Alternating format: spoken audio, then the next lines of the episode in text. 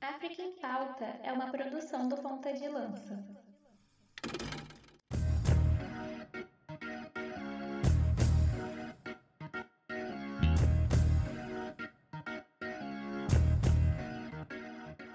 Atenção, ponta de lança! Começa agora o África em Pauta, a ponta da lança da informação sobre o continente mãe. No África em Pauta você se informa sobre política, economia, esporte, cultura e, por que não, fazer um resgate histórico e geográfico do continente onde a vida nasceu. Bom, chegamos ao episódio de número 37 né? e eu não poderia fazer esse episódio sem ele, que corta mais que mototáxi em via engarrafada, o homem que mais corta no Brasil, o maior youtuber do Campinho e arredores, Luiz Fernando Mãos de Tesoura Filho. Seja bem-vindo, Luiz. Salve, salve, meu amigo. Saudade que eu tava de ti, cara. Parece que faz um ano que a gente não grava, mas eu só queria dizer que eu estava com saudades e não só de ti, cara. Eu tava com saudade de toda a nossa audiência, a galera nova que tem chegado aí também no podcast, que descobriu recentemente, a galera que nos escuta desde o começo do ano, desde o começo do projeto. Essa é uma carta aberta de saudade a Marcos Carvalho e a todos os nossos ouvintes e ouvintas. É, por falar em ouvintes novos, eu queria mandar um abraço aqui para o João Pedro, o nosso, um dos nossos mais recentes seguidores no Instagram. E ele é um menino que é meu aluno do quarto ano e ele adora geografia. Né, e a gente fica trocando aquelas esquisitices sobre fronteira, onde que, que país faz fronteira com, com o quê? E aí ele passou a seguir o ponta de lança. Então um abraço aí para o João Pedro, né? E por falar em geografia, qual país faz fronteira com qual, aí uma correção de um, de um erro que uh, a gente cometeu no programa passado, né, que a gente em algum momento falou que Guiné-Bissau faz fronteira com Gâmbia, mas não faz. É, Guiné-Bissau faz fronteira apenas com Guiné, né, Guiné-Conakry, né, e Senegal. E aí a forte presença do inglês no país vem de uma comunidade até migrante, sim, da Gâmbia, né, Nigéria e Libéria, né, que são todos países falantes de inglês, e as organizações internacionais na Guiné-Bissau né, acabam fazendo com que seja ali uma língua muito presente no mercado de trabalho formal e até informal. Né? Essa foi uma correção feita aí pelo nosso querido Mamadou Cissé, né? que enfim já até colaborou aqui no programa em algumas vezes, né? E aí fica a nossa correção, né? Ali a gente fazendo as notícias tal, acaba confundindo, falando, dá uma cãibra mental, como diz o Felipe lá do, do xadrez verbal, mas fica aí a correção para todos os nossos ouvintes, Luiz. E seguindo, né, por falar, a gente falou que o João Pedro é o nosso mais recente, um dos nossos mais recentes seguidores lá no Instagram, e é o Instagram que você acha no arroba pontalancapdl. No Instagram, no Facebook e no Twitter que mais cresce no Brasil, arroba pontalancapdl. E quando você estiver ouvindo o África em. Se você estiver ouvindo lá no Spotify, não esqueça né, de nos avaliar lá no Spotify, dar as suas estrelinhas lá, isso é importante para a gente. Luiz, temos um canal no Telegram, não é isso? É isso mesmo. Essas últimas semanas tem sido difícil para a gente postar, né? Pelo corre do, do dia a dia, mas a gente chegou a postar alguns dias lá no nosso Telegram. É, e ele é gratuito. É lá onde a gente coloca as nossas newsletters, onde a gente coloca informações sobre jogos de futebol do continente africano também na descrição do episódio. É, exatamente. E aí vocês podem conferir lá, é gratuito. Então acho que é um lugar que vocês vão gostar. Para quem ainda não sabe, só colocar aí na descrição do episódio que tem um link né, no nosso Telegram gratuito, né, onde a gente fala muita coisa sobre temáticas em relação ao continente africano. Ô Luiz, inclusive, estamos também uh, abertos aí para espaço publicitário. Você quer anunciar sua marca no África em Pauta, lá no nosso Twitter também, enfim, no nosso Instagram, fique à vontade, né? Entre em contato com a gente, que né, você vai ter com certeza aí uma boa divulgação do seu produto, bem entregue para um público diverso. É, se quiser, entre em contato com a gente, te manda os nossos números aí de redes sociais para você ficar ligado, né? Saber aí para quantas pessoas o seu produto pode chegar através do ponta de lança, né? E Uh, tivemos no domingo passado, Luiz, um sorteio, né? De um livro. Conta pra gente aí qual livro foi. E parece que, enfim, a sócia aí da casa já né, venceu, né? É isso, porque, porque quem assina o nosso plano a partir de 15 reais, é o plano Rainha Inzinga, é, além de entrar no grupo é, de colaboradores no WhatsApp com a gente, é, concorre mensalmente a brindes, né? E Glauco já tinha vencido mês retrasado agora um livro do Mandela. É, agora, em junho, a Tayane Matos, né? Nossa tia aí faz um bom tempo já, foi sorteada para ganhar o livro do Soinka, o escritor nigeriano famoso, vencedor do Prêmio Nobel de Literatura, lá em 1986, ganhou o livro né, de Aqui Anos de Infância. Então, acredito que na semana pós a publicação desse podcast, ela já vai ter recebido em casa. Então, Tayane foi presenteada com o livro aí de literatura africana, com uma das obras aí mais legais do Soinka, né? um grande escritor nigeriano, também um dos grandes escritores aí do continente africano em geral. E Marcos, só para falar também, Marcos, para fechar é, é, essa questão, é sempre mandar um abraço para a galera aí, né, dos cursos de relações internacionais, histórias, comunicação social, humanas, exatas, que nos ouvem aí, é, que nos compartilham nos grupos e nas turmas aí de universidades. Fica muito feliz de poder chegar nesse público aí. Se você é, entra nesse perfil também, é, compartilha aí o episódio, é, o pessoal aí do seu curso de Relações Internacionais, de Direito, de Jornalismo, de Artes Visuais. O que a gente precisa muito de vocês para que o nosso episódio chegue mais longe em públicos diferentes, né? A gente não se limita a um público, né? Então, então só dando um abraço para toda a galera aí que consome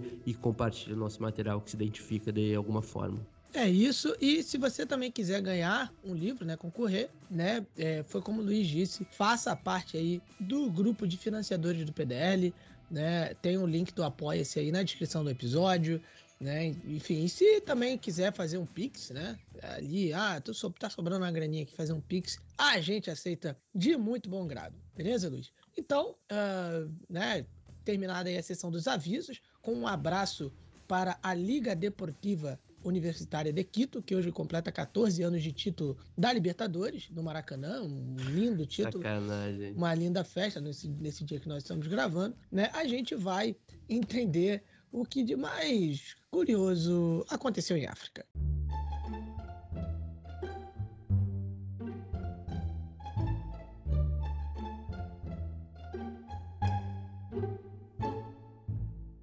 Luiz, uh, bom, quando o pessoal ouve essa, essa trilha, ela já sabe que nós estamos falando do que de mais curioso aconteceu em África. É, mas, enfim, é, você que é um especialista em répteis, é, você poderia me dizer, por favor, por que a cobra não passou de série?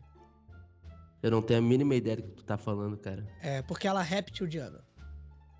É, Meu Deus. É, mas é, você que é, que é especialista em, em répteis, é, Luiz, quantas vezes você já, já se deparou nessa sua longa carreira de especialista com, enfim, uma espécie de cobra com duas cabeças? Pá, eu, eu ficaria um pouco, sei lá, cara.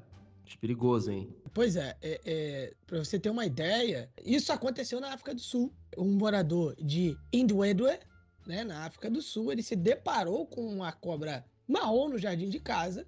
A questão é que, assim, ele viu e foi tentar resgatar. E aí, quando ele viu, ela tinha duas cabeças. Aí ele chamou né, os especialistas. Enfim, Luiz, você que é o especialista aqui, o nome da espécie, tem, tem o nome da espécie aí na notícia como falar pra gente o nome da espécie? então, meu amigo, o nome da espécie é Dasipeltis inornata. Eu acho que é assim que você fala. E curiosamente, o réptil de duas cabeças, cobra de duas cabeças, ela costuma comer ovos e tem cerca de 30 centímetros de comprimento. Já viu alguma coisa parecida com isso, Marcos? Jamais. Não, nunca vi, não. Isso aí é, é novo para mim. Inclusive, fica a sugestão de, de nomes, né? Você que está esperando aí um filho, uma filha, né? Dazi Peltis e Normata, e Nornata, né? Talvez seja um nome é, bacana. Mas é aí que tá, Luiz. Um réptil desse no Rio de Janeiro, enfim, seria complicado, porque assim, imagina, o carro do ovo passando na rua ia ser, né? Com certeza é, seria uma praga, né? Esse bicho iria se proliferar muito devido à disponibilidade, né? Imagina, você vai lá no carro do ovo comprar e encontra uma Dazipeltis inornata. No caso, o, o morador, né, ele foi atrás do especialista Nick Evans, né? ele é famoso, um famoso ativista pela preservação de répteis e anfíbios na África do Sul. Ele fundou a KZN Amphibian and Reptile Conservation, né, que atua na preservação desse tipo de animal. Né? No, no caso, os, os, répteis e os anfíbios. É, se você estiver ouvindo um cachorro latindo ao fundo, é porque a, a vida do podcast com sérias restrições orçamentárias não é fácil. Tomara que não seja uma Daisy Peltz inornata aqui no quintal. Mas enfim, e ele no Facebook, né, o Nick Evans, ele usa Facebook, né, ele usa bastante o Facebook, é, é, ao que parece, né? Ele Tal disse... qual nossos antepassados, né? Exatamente, exatamente. Ele disse que foi uma visão tão estranha, né, abre aspas, foi uma visão tão estranha ver essa cobra deformada. É um animal jovem, cerca de 30 centímetros de comprimento. Foi bem interessante ver como se mexia. Às vezes as cabeças tentavam ir em direções opostas umas das outras. Descansavam uma cabeça na outra. Essa parecia a forma mais eficaz de se mover. Então ainda rolava. Eles devem ter cérebros diferentes, né, Luiz? Exato, cada um vai para um lado. É, interessante a análise crítica e, e, bastante minuciosa né, sobre a cobra. Uhum. E se o pessoal for pesquisar essa cobra encontrada na África do Sul, ela é, é bizarra, tá? Digo isso aí, é bizarra, cara. Eu, eu não levaria para casa, coloca assim, colocaria de volta à natureza, né? Não dá pra, né?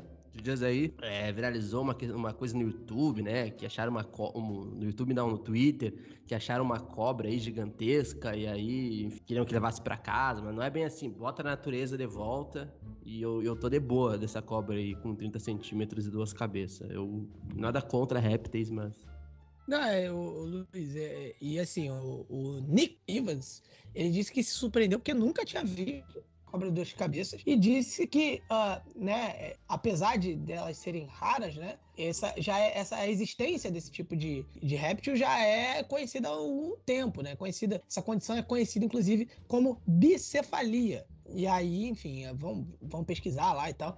Mas é isso, o que mais me surpreendeu é esse lance, né? De uma tentar se mover numa direção diferente da outra, né? Fica aquela coisa meio confusa. Inclusive, já estão chamando lá nos pequenos círculos na África do Sul essa cobra de zaga do Botafogo. Né? Cada uma se mexe para um lado, fica uma bagunça e ninguém consegue andar. Né? Mas uh, tá, tá aí, Luiz. Algum comentário a mais sobre a cobra de duas cabeças da África do Sul? Cuidem-se. Já diria ET Bilu.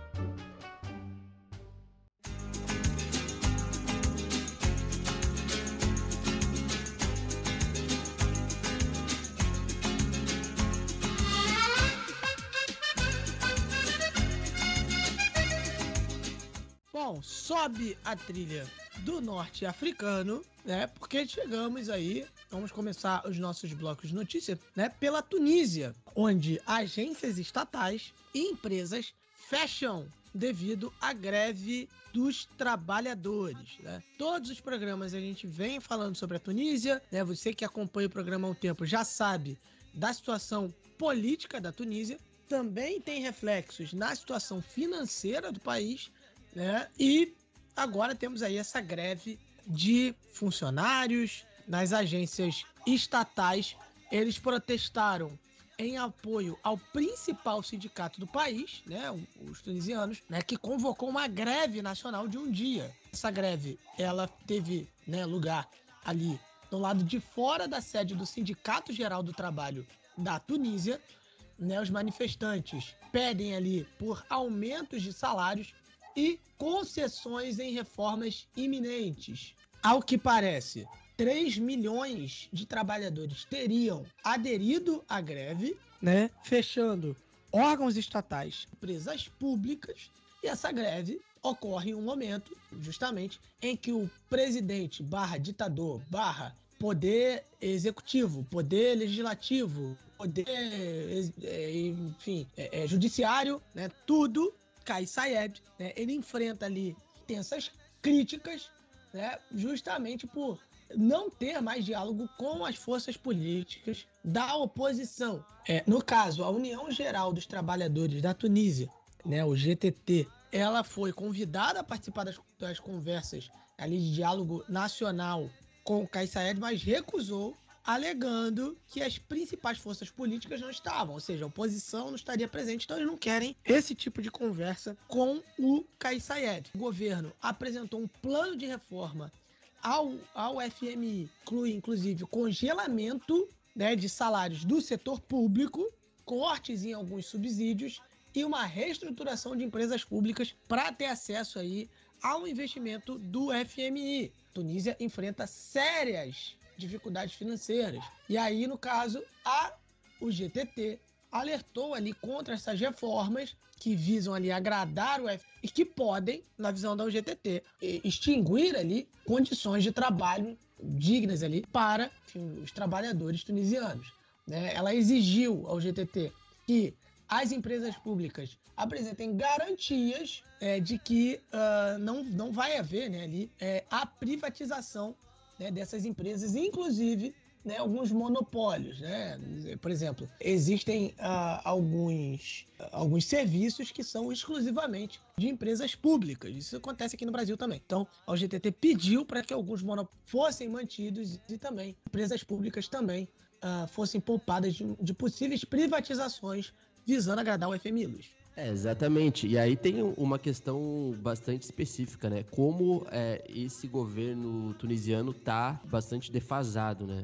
Assim, a gente tá falando uma questão de, de moral pública é, mas do ponto de vista político mesmo, assim, de, de união política, né? Tanto é que a central sindical na Tunísia chegou a rejeitar as reformas é, do FMI. E essa é uma outra questão bastante importante de vários países africanos, que são a questão dos empréstimos, né? Principalmente agravado pela pandemia da Covid-19, né, o, o, o alto endividamento, é, a Tunísia vem sofrendo com isso, né? E ainda mais, evidentemente, com a questão da guerra Ucrânia e Rússia, que de certa forma acaba é, prejudicando boa parte dos países africanos de forma mais direta. O líder é, da Central Sindical da Tunísia, né, o GTT, ele rejeitou nessa última quinta-feira as reformas, não só as reformas exigidas pelo FMI, mas, sobretudo, a Central Sindical é, rejeitou essa, esse apoio, digamos assim, à, à tentativa é, do Kais Saied de conseguir um empréstimo ao FMI para essas reformas, justamente pelo fato né, das consequências sociais que é, houve nesses últimos tempos, né? A gente já falou também que o parlamento acabou paralisado, assim, a gente tá falando do parlamento do país, assim, não é pouca coisa, né, paralisar. Agora mais isso, é, que citou recentemente, mas sobretudo o líder da central sindical afirmou que é, a central não vai apoiar essa tentativa de empréstimo é, do presidente do país com o FMI, justamente por ele não ter legitimidade. Por outro lado, é, o ponto narrativo, digamos assim, político é, do Kais Saied é que Tunísia precisa urgentemente de reformas, não sufoquem é, mais ainda é, as dívidas externas do país, né?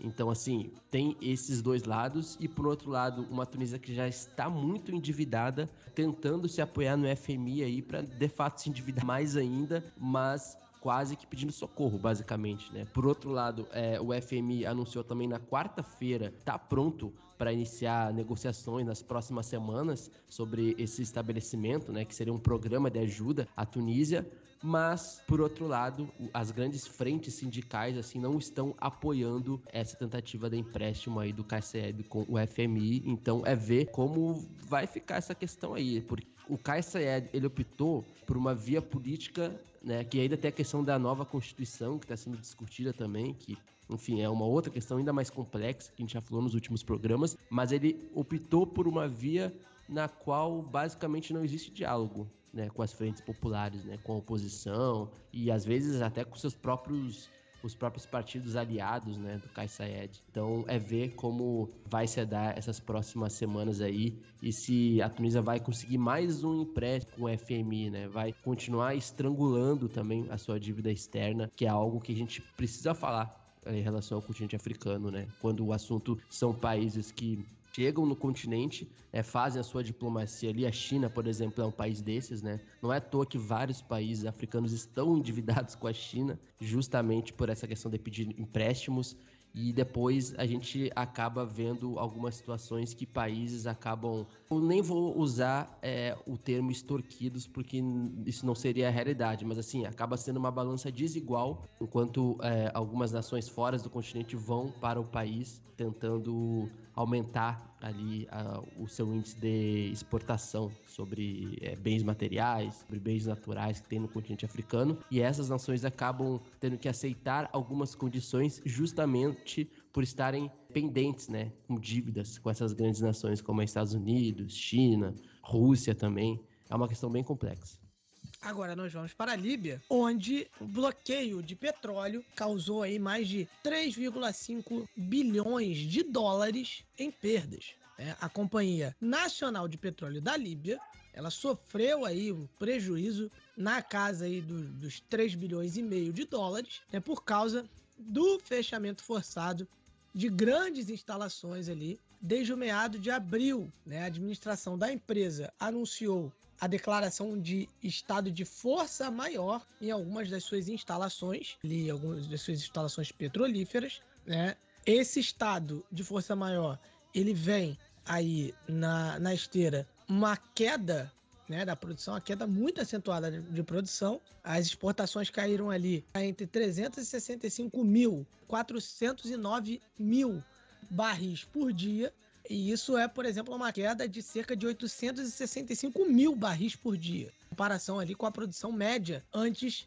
né, dessa crise. 220 milhões de metros cúbicos de gás são perdidos todos os dias né, ali. E, enfim, isso daí seria necessário, por exemplo, para abastecer a rede elétrica e, e a queda na produção de gás está contribuindo para os cortes de energia que a Líbia vem enfrentando né? Às vezes com 12 horas de, de corte de energia, né? E assim, e logo num momento onde a Líbia poderia, né, inclusive, estar exportando esse gás para as potências da Europa, que estão precisando, né, de algum modo, um mecanismo para criar ali uma forma desse gás chegar à Europa, já que a Líbia está ali de cara para o Mediterrâneo, por exemplo, Itália né, e outros países precisam muito né, desse gás do continente africano né, já que estão buscando se desvencilhar do gás russo. Inclusive, a, a torneira já deu uma fechadinha, já está entregando menos recentemente com a desculpa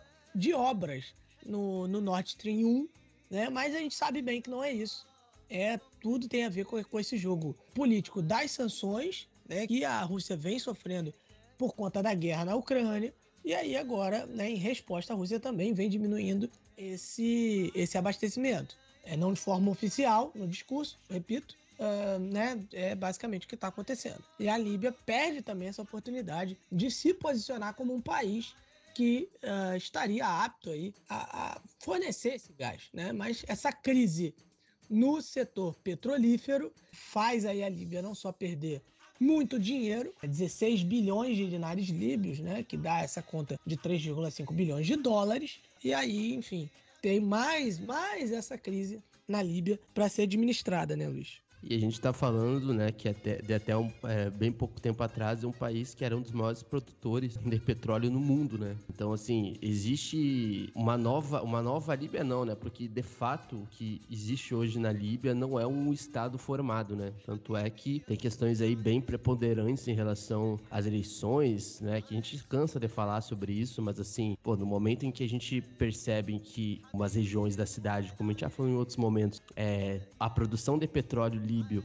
ela está na mão de milícias e não existe um governo central com força política também para combater isso, a gente percebe como o petróleo, para além do que eu já tinha falado no último programa, ele não só é uma arma, acaba sendo uma arma política é, e geopolítica também, dentro do contexto é, local ali também, o petróleo ele acaba por frear principalmente o desenvolvimento econômico da Líbia. E realmente, enquanto é, não houver de fato uma transição necessária tal qual aconteceu na Somália, né, por mais que seja um outro contexto, mas até por uma questão de ter um governo é, minimamente assim resistente, né, para conseguir é, provar uma pauta, uma agenda política, um cronograma político, vai ser difícil do petróleo não ficar nas, nas mãos de milícias, né, nas mãos aí é, de grupos políticos que de fato vão acabar atrasando o desenvolvimento da Líbia, né? Mas o que se tem hoje na Líbia não é um Estado como a gente imagina, né? Um Estado democrático, simplesmente um Estado construído, né?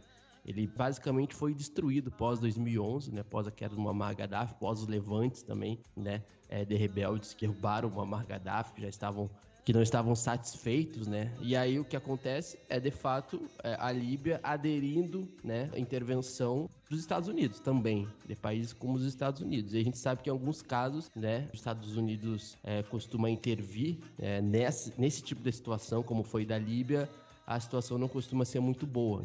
Realmente a Líbia está nas mãos de forças políticas do Ocidente. Né? A Líbia hoje não tem a mínima capacidade de construir nem sequer é, as eleições presidenciais, né? E aí a gente vai entrar numa lógica aí que a gente vai ficar até amanhã falando, mas que de fato a gente está falando de um país que como o Marcos disse, atualmente deveria ser uma das frentes aí em relação a países que uh, exportariam né, o seu petróleo para o Ocidente né, e, de certa forma, desenvolveria sua economia, mas isso não é o que está acontecendo nesse momento. Está longe de acontecer, inclusive. Falando em um país que já está fornecendo gás né, para o continente europeu, né, que está ali no Mediterrâneo também, a Argélia né, é, é a nossa é a nossa pauta agora, mas por outro motivo. O país impediu a entrada de jornalistas marroquinos durante os Jogos do Mediterrâneo. No caso, a gente já noticiou aqui algumas tensões, vamos dizer assim, entre Argélia e Marrocos. Né? Tem muito a ver também com a questão de Saara Ocidental. Os Jogos do Mediterrâneo começaram no sábado, dia 25 de junho, né, a delegação marroquina desembarcou no dia 22 de junho né, no aeroporto Ahmed Ben Bella, uh, recebeu ali boas-vindas dos cidadãos cidadãos de Oran. A questão é que os jornalistas é, não foram tão bem recebidos assim. Né? As autoridades argelinas recusaram acesso aos jornalistas, né, responsáveis ali pela co cobertura do evento. Decisão ela, ela teve como justificativa de que os profissionais de mídia eles não tinham credenciamento do comitê organizador dos jogos, sendo que, é, segundo algumas fontes, né, os jornalistas marroquinos foram feitos reféns, passaram a noite no aeroporto e um deles que sofria de diabetes né, acabou passando mal ali e teve que ser levado ao hospital. E aí o que acontece? Ele foi levado ao hospital, mas uh, havia sido ali pedido para que um médico fosse ao local, enfim. Mas as autoridades argelinas a, teriam recusado. Então, temos aí, né, mais um, talvez mais um episódio da tensão entre Argélia e Marrocos. Então, né, é, é os países já fecharam o espaço aéreo um para o outro, é fronteira fechada e tudo mais. Mas temos aí mais um episódio de um entreveiro entre Marrocos e Argélia. E Jogos Mediterrâneos, Marcos, só para explicar para a galera, é literalmente né, uma competição aí é, multidesportiva, se esse é o termo, deve ser mais ou menos isso, né? É mais ou menos parecido com que as Olimpíadas, só que são é, com países que são literalmente banhados ali pelo mar Mediterrâneo, né? Então não são só nações africanas, né? É, na, no continente africano são os países do, do, norte ali, né? Evidentemente, Argélia, Egito, Líbia, Marrocos, Tunísia, né? E tem outros países ali que são banhados pelo Mediterrâneo que também participam desse torneio, né? O Líbano, a Síria, aí vai lá pro continente europeu, já vai pra Albânia. É, é realmente Exatamente, é uma aula de. Isso sim é uma aula de geopolítica que daria um programa é, bem bacana pra gente falar e que o Marcos. Eu não me atrevo porque o Marcos é melhor que eu em relação a isso. Mas o Marcos entraria assim, ó, ficaria empolvoroso nessa competição dos Jogos do Mediterrâneo, porque é um, é um prato cheio. Sim, com certeza.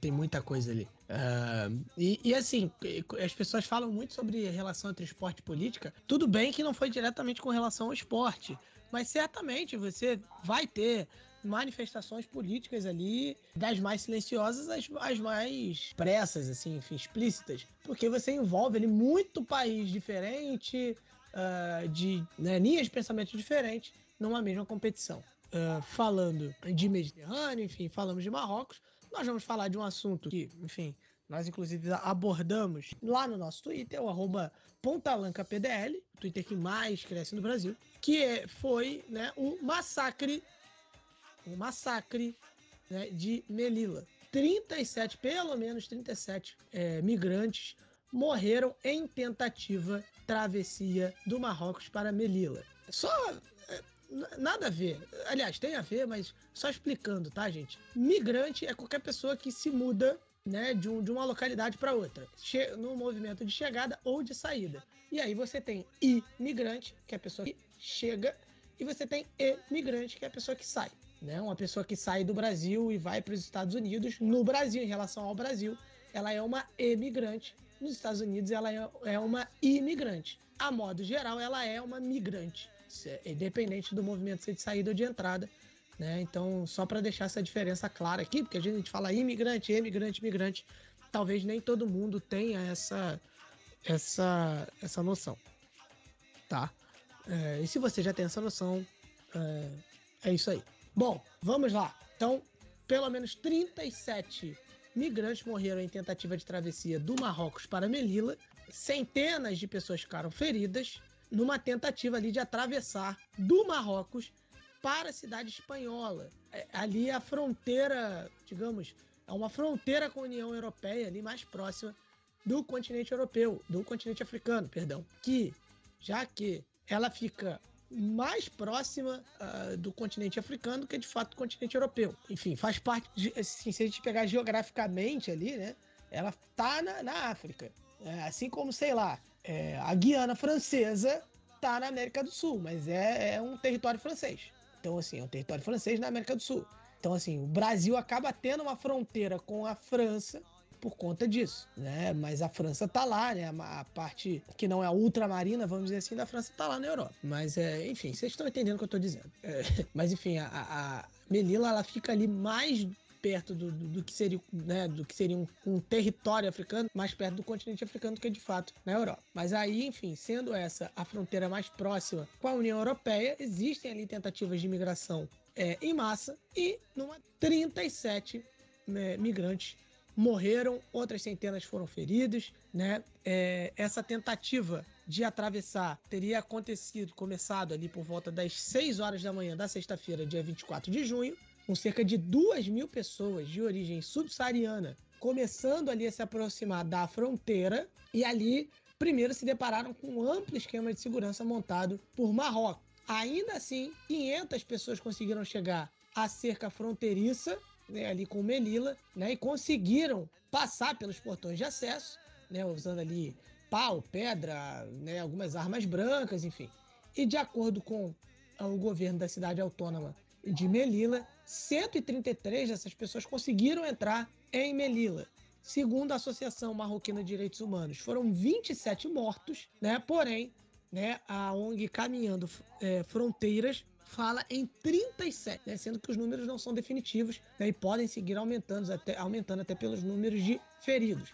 Né? E essa é só mais uma né, da série de registros de africanos que são encontrados mortos, que, enfim, que sofrem maus tratos ao redor do mundo aí recentemente. Né? Eu até cheguei a postar lá no Twitter que o descarte das vidas africanas está em alta ao redor do mundo.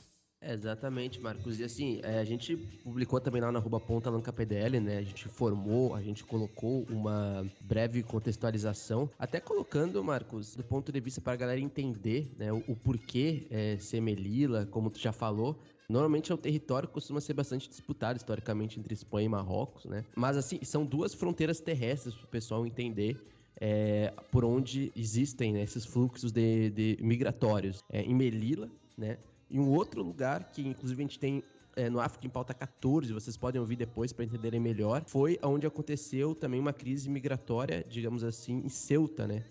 É, não é o Celta, é o Celtinha, não, é o Ceuta mesmo. Que é, esses dois lugares, Melilla e, e, Ceuta, são as únicas duas vias terrestres no, na, na, nas quais, é, digamos que, é, imigrantes africanos podem chegar, né? Que são literalmente pulando muros, né? Farpar farpados, né? É, é, é, uma cena, assim, que procurem, né? Pra vocês entenderem o que a gente tá falando, mas é uma cena, assim, é bastante forte, né, cara? É, é, é, é bem parecida, né, Marcos, com aquelas cenas que a gente vê, assim, do pessoal, por exemplo, é, da América é, Latina, como um todo, assim, cruzando para chegar nos Estados Unidos, assim, é, bem nesse sentido mesmo. E esse, esse caso, Marcos, ele acaba colocando vários quesitos aí importantes, tá? Porque do ponto de vista histórico, tem uma questão importante do, desse novo governo, acho que tu vai até falar um pouquinho melhor depois, né? Que é sobre uma questão do posicionamento também desse novo governo espanhol, por exemplo, em relação à questão de Saara Ocidental. Por que a gente fala tanto de Saara Ocidental, né?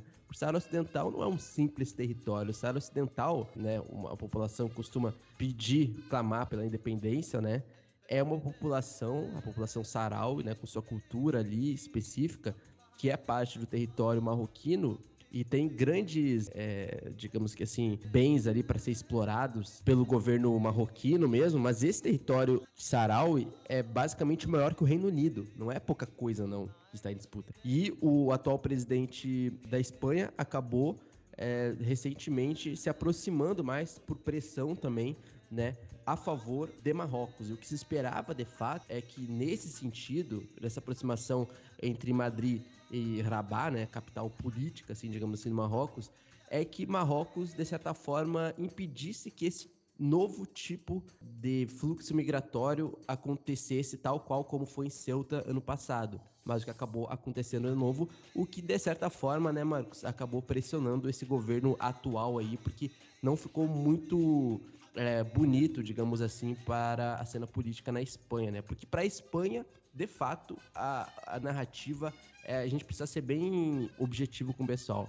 Para a Espanha, a Espanha não quer receber é, esse tipo de, de, de, imigrantes africanos. A Espanha é nítido que não quer receber. A sociedade espanhola, entendeu? Então isso é uma coisa que é bem forte também, né? até porque 106 pessoas é, ficaram feridas, né? mais de 50 oficiais da Guarda Civil ficaram é, também feridos e quase 40 migrantes. E esses são números oficiais, né, Marcos? A gente vê algumas fotos ali bem tristes mesmo, que a possibilidade desse número ser bem maior que 37 é, migrantes que perderam suas vidas é enorme. Então, isso é o maior incidente já acontecido em Melilla é, nos últimos anos, assim.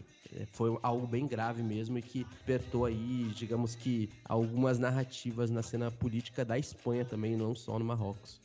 É, e inclusive existe aí já a pressão de grupos no Marrocos e na Espanha para um inquérito após né, as mortes na fronteira. Alguns dados oficiais falavam de cinco mortes, né, algumas autoridades locais subiram o número para 18, o número de mortes subiu para 23, a Associação Marroquina de Direitos Humanos relatou 27 mortes, mas aí, é, como a gente disse mais acima, né, anteriormente, na verdade, os números haviam chegado aí a 37. No caso, o primeiro-ministro da Espanha, o Pedro Sánchez, ele condenou o que descreveu como um ataque violento. Calma, respira. E um ataque à integridade territorial da Espanha. Assim, ele não está preocupado, né, se é, não considerou um ataque violento aquelas vidas que tentaram, né, atravessar e ah, não sei o que, é, buscar oportunidades. É, eles não deveriam atravessar, sei lá, de forma ilegal. A gente tem que ver uma alternativa. Não, é um ataque violento, um ataque à integridade territorial da Espanha. Essa é a reação dele diante do massacre. Né? E ele, os comentários dele foram feitos quando a Associação Marroquina de Direitos Humanos, humanos né, compartilhou vídeos nas mídias sociais que mostravam ali dezenas de imigrantes deitados no chão, né, alguns deles sangrando, imóveis, enquanto as forças de segurança marroquina uh, estavam os vigiando.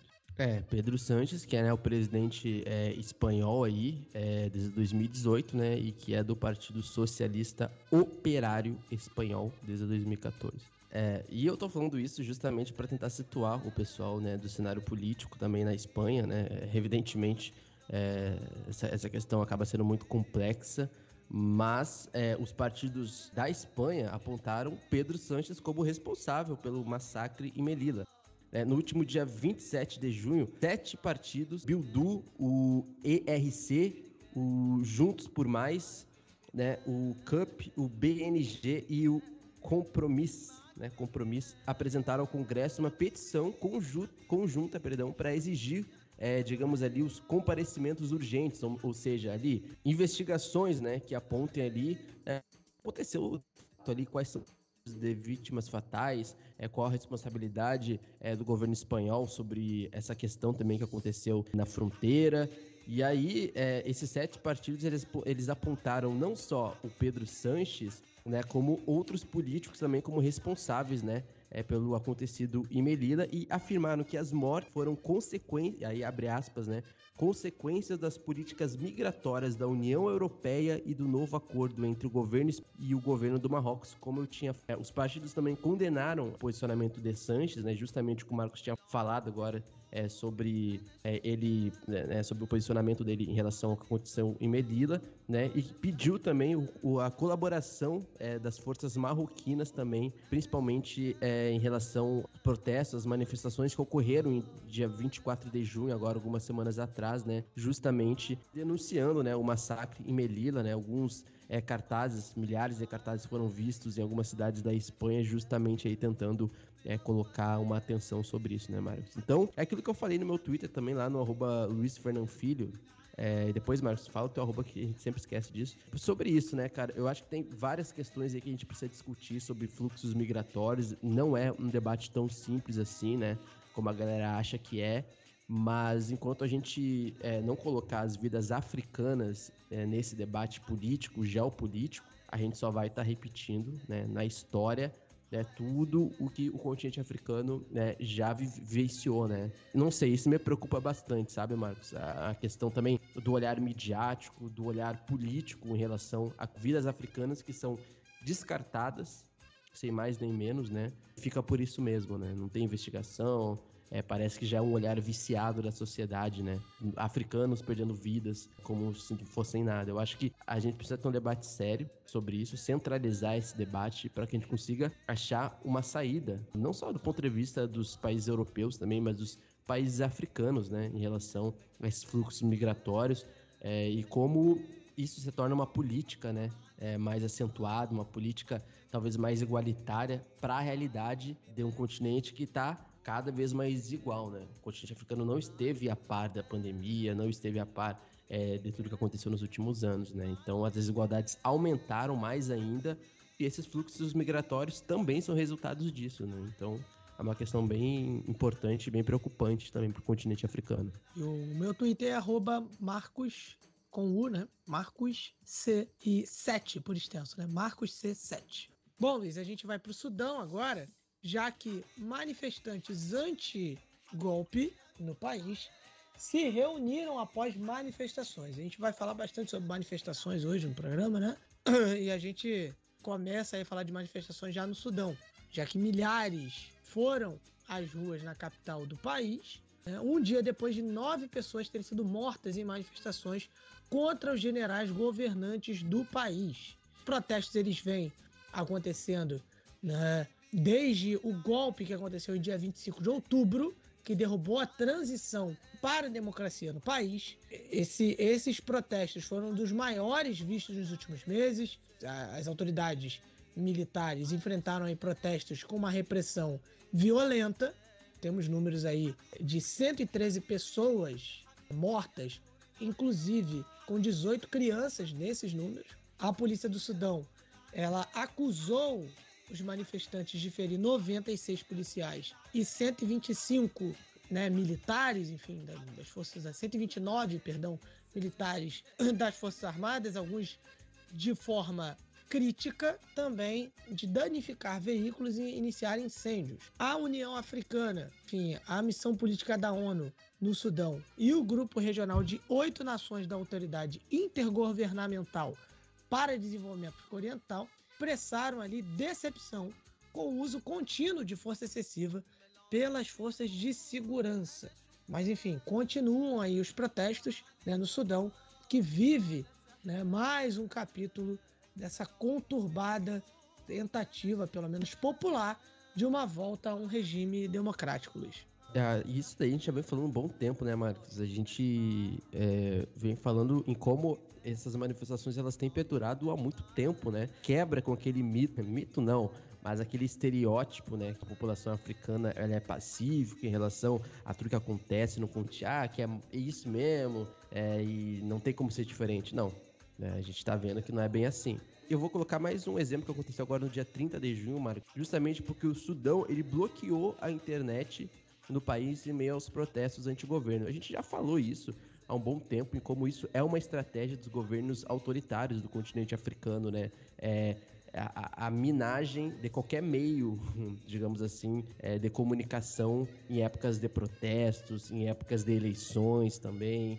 Né? E como isso é até mesmo uma arma política é, dos governos autoritários é, em África. Isso já aconteceu em vários outros países, a gente já falou ano passado, em muitas eleições presidenciais. Mas o que aconteceu no dia 30 de junho, em vários provedores ali da internet no Sudão, foi o que ah, pela primeira vez, isso nunca tinha acontecido no Sudão, né? E o Sudão acaba se tornando o 12 país do continente africano a bloquear a internet é, durante protestos aí nos últimos sete anos, segundo um estudo ali mais específicos em relação ao cyberativismo, por exemplo. Só que dessa vez a interrupção da internet ocorreu justamente quando os manifestantes saíram às ruas para fazer oposição a esse novo é, governo, esse novo regime militar, né, que deu um golpe em outubro de 2021. Ou seja, essa é a primeira vez que a internet é bloqueada no Sudão e justamente no momento muito específico, né? Então, se isso está acontecendo, Marcos, nesse, nesse cenário da política do Sudão, é porque já entrou num momento um pouco desesperador para o regime, né? Desde 2015, para a galera entender, 31 dos 54 países do continente, ou seja, cerca de 57%, incluído o Sudão agora, bloquearam o acesso às plataformas de mídias sociais. Né? E a pesquisa também mostrou que 53% dos países afetados nessa região sofreram bloqueios relacionados a eleições, durante as eleições, e 38% em relação a protestos políticos. Ou seja, essa é uma arma política que eu colocaria para quem está nos ouvindo aqui ficar de olhos e ouvidos atentos, porque isso não, sei lá, isso pode acontecer em países aí democráticos que pode ser mais perto do que vocês imaginam. Então, isso são estratégias bem específicas de governos autoritários, é isso que vocês precisam saber. Perfeito, Luiz. Então, a gente encerra esse nosso primeiro bloco uh, de notícias do África em Pauta e a gente vai uh, saber agora o que de mais importante aconteceu no esporte africano. Né? Na, na última quinzena, vamos dizer assim, né? Todas as novidades aí do esporte africano com ele, né? O homem que mais corta no Brasil, o maior youtuber de Campinho e arredores, o gaúcho mais carioca depois de eh, Fachel, do RJTV, né? Do Bom Dia Rio, perdão. Sim, estou falando de Luiz Fernando Mãos de Tesoura Filho, apresentando o Giro do Esporte em África.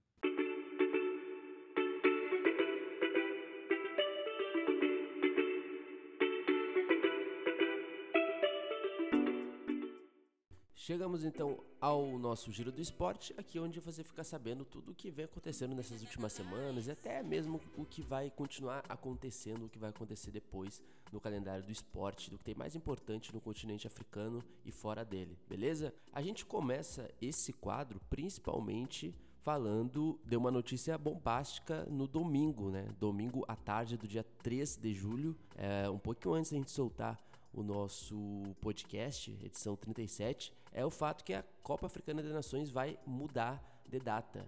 A Copa Africana masculina, que vai ser na Costa do Marfim, estava agendada para ser em junho de 2023, mas devido às fortes chuvas é, na Costa do Marfim, o Comitê Executivo da CAF se reuniu em Rabat, no Marrocos, e a Copa Africana das Nações mudou para janeiro de 2024, ou seja, vai voltar a ser, por exemplo, como foi essa edição de 2022, no começo do ano. Então não será mais em junho de 2023, então foi adiado para janeiro de 2024, justamente por questões climáticas, né, do contexto futebol africano, né, que tem que ser respeitado, né, que é sempre um debate sobre a Copa Africana de Nações no começo do ano.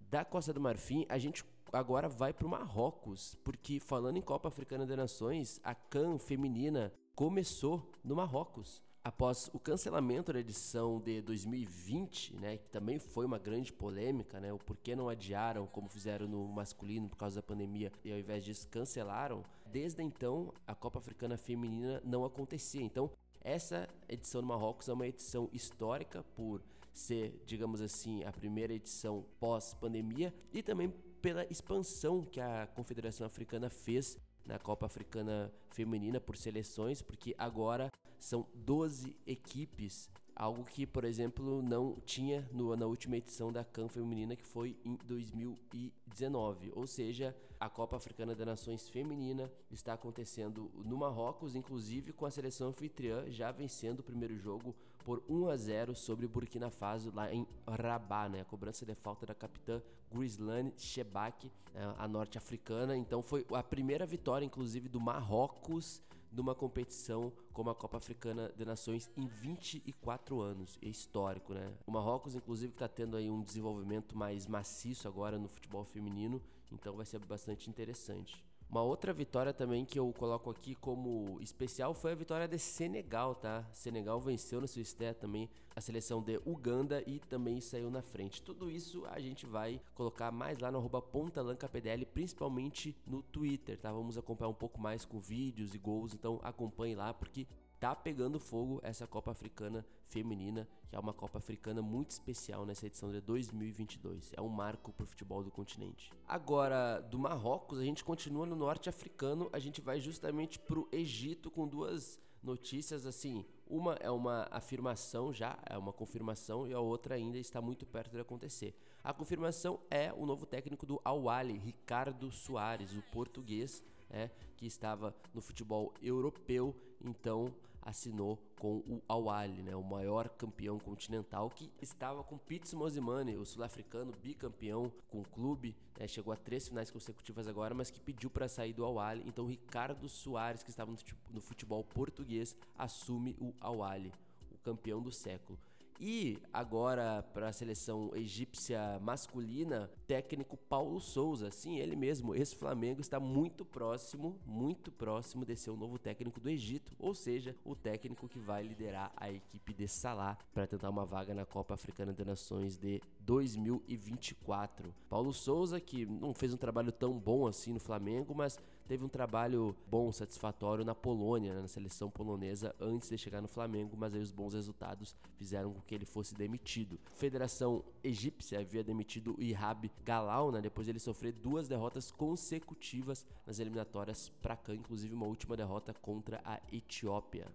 E ainda nesse domingo no futebol africano a gente teve aí decisões bem inclusive polêmicas, né? Du duas coisas, três coisas na verdade, para ser bem exato. Primeiro é a decisão da Supercopa Africana, né, que junta os dois clubes campeões continentais da Copa das Confederações, equivalente a uma sul-americana aqui no Brasil, e a Liga dos Campeões da CAF, ou seja, o IDA e Berkane decidirão a Supercopa inclusive no Marrocos. A final será disputada no Marrocos, até porque são duas equipes marroquinas, né, as campeãs continentais é, dessa temporada, então será disputado no Marrocos. É, a segunda decisão é que a final da Champions League africana voltará a ser decidida em dois jogos, né? As últimas edições a gente tem acompanhado que tem sido em final única, né? Assim como é a Libertadores na América do Sul, né? na América Latina, mas por decisões é, de contexto ali, para tentar até colocar mais público nas finais, a final da Liga dos Campeões da CAF terá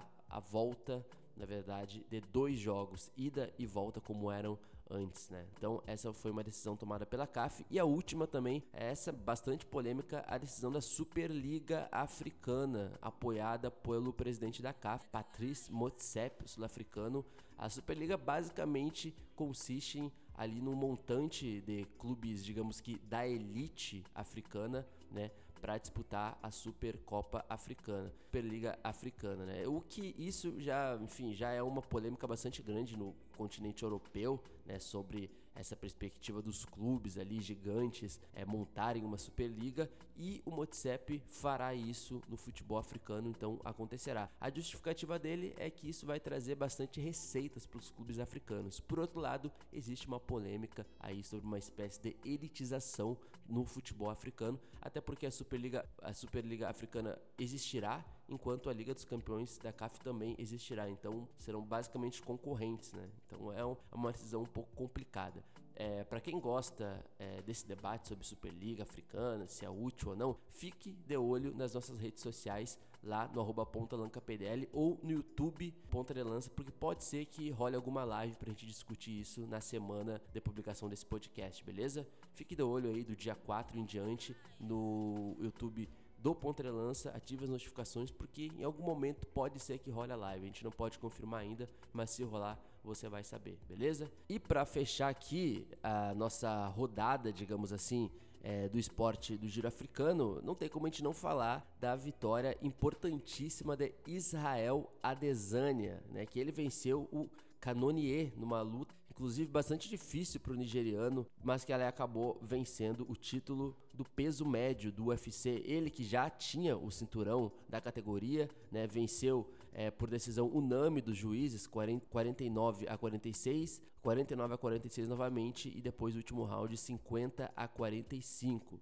O Adesanya, que é um dos maiores lutadores aí do UFC atualmente, então acabou vencendo a sua defesa do cinturão. Então, Nigéria mais uma vez no topo do UFC. Israel Adesanya vencendo o peso médio da modalidade. Então, foi mais ou menos isso, né? Campeão nigeriano, Copa Africana é, mudando de data no masculino, a CAN feminina começando no Marrocos e polêmicas, polêmicas porque o futebol africano também é cheio de polêmicas, inclusive com a Superliga Africana, beleza? A gente espera vocês daqui a 15 dias novamente no Giro do Esporte, onde você fica sabendo as notícias mais importantes do esporte africano. Até a próxima aí e vamos dar prosseguimento ao programa.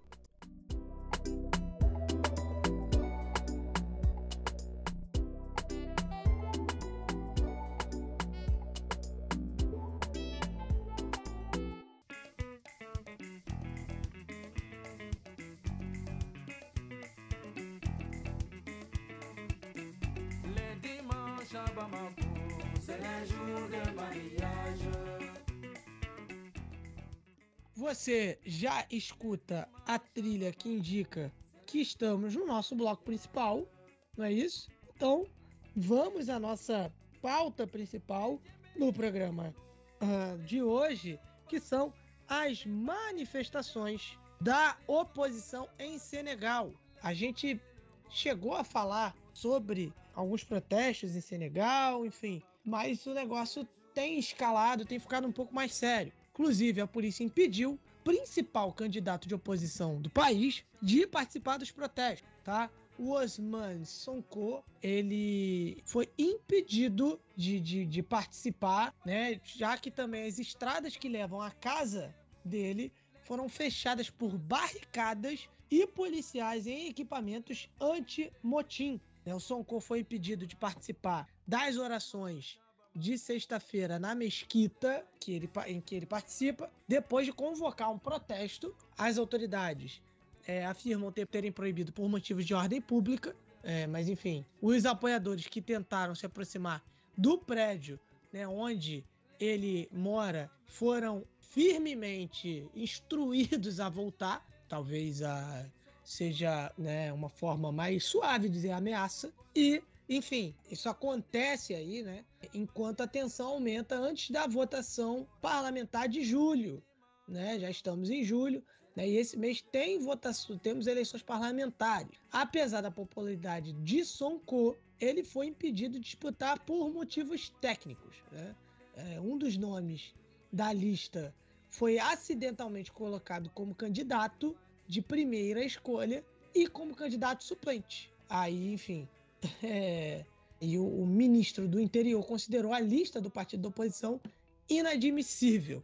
E aí, enfim, o Socorro queria protestar contra essa decisão por conta aí de, de um erro de nome, né? E aí o, a tensão se instaurou em Dakar. Tivemos vários incidentes violentos relatados é, por conta né, dessa, né, primeiramente por conta dessa situação. É só adicionando que o parlamento tem 165 assentos, né? 53 deles são escolhidos com base em listas nacionais e 97 por maioria de votos entre os departamentos do país. e 15 são escolhidos pela diáspora senegalesa, né, Luiz? Então, assim, protestos, tentativas de protestos, o, o, o Sonko sendo proibido de, de, de participar de protestos e os protestos também sendo proibidos, não é isso?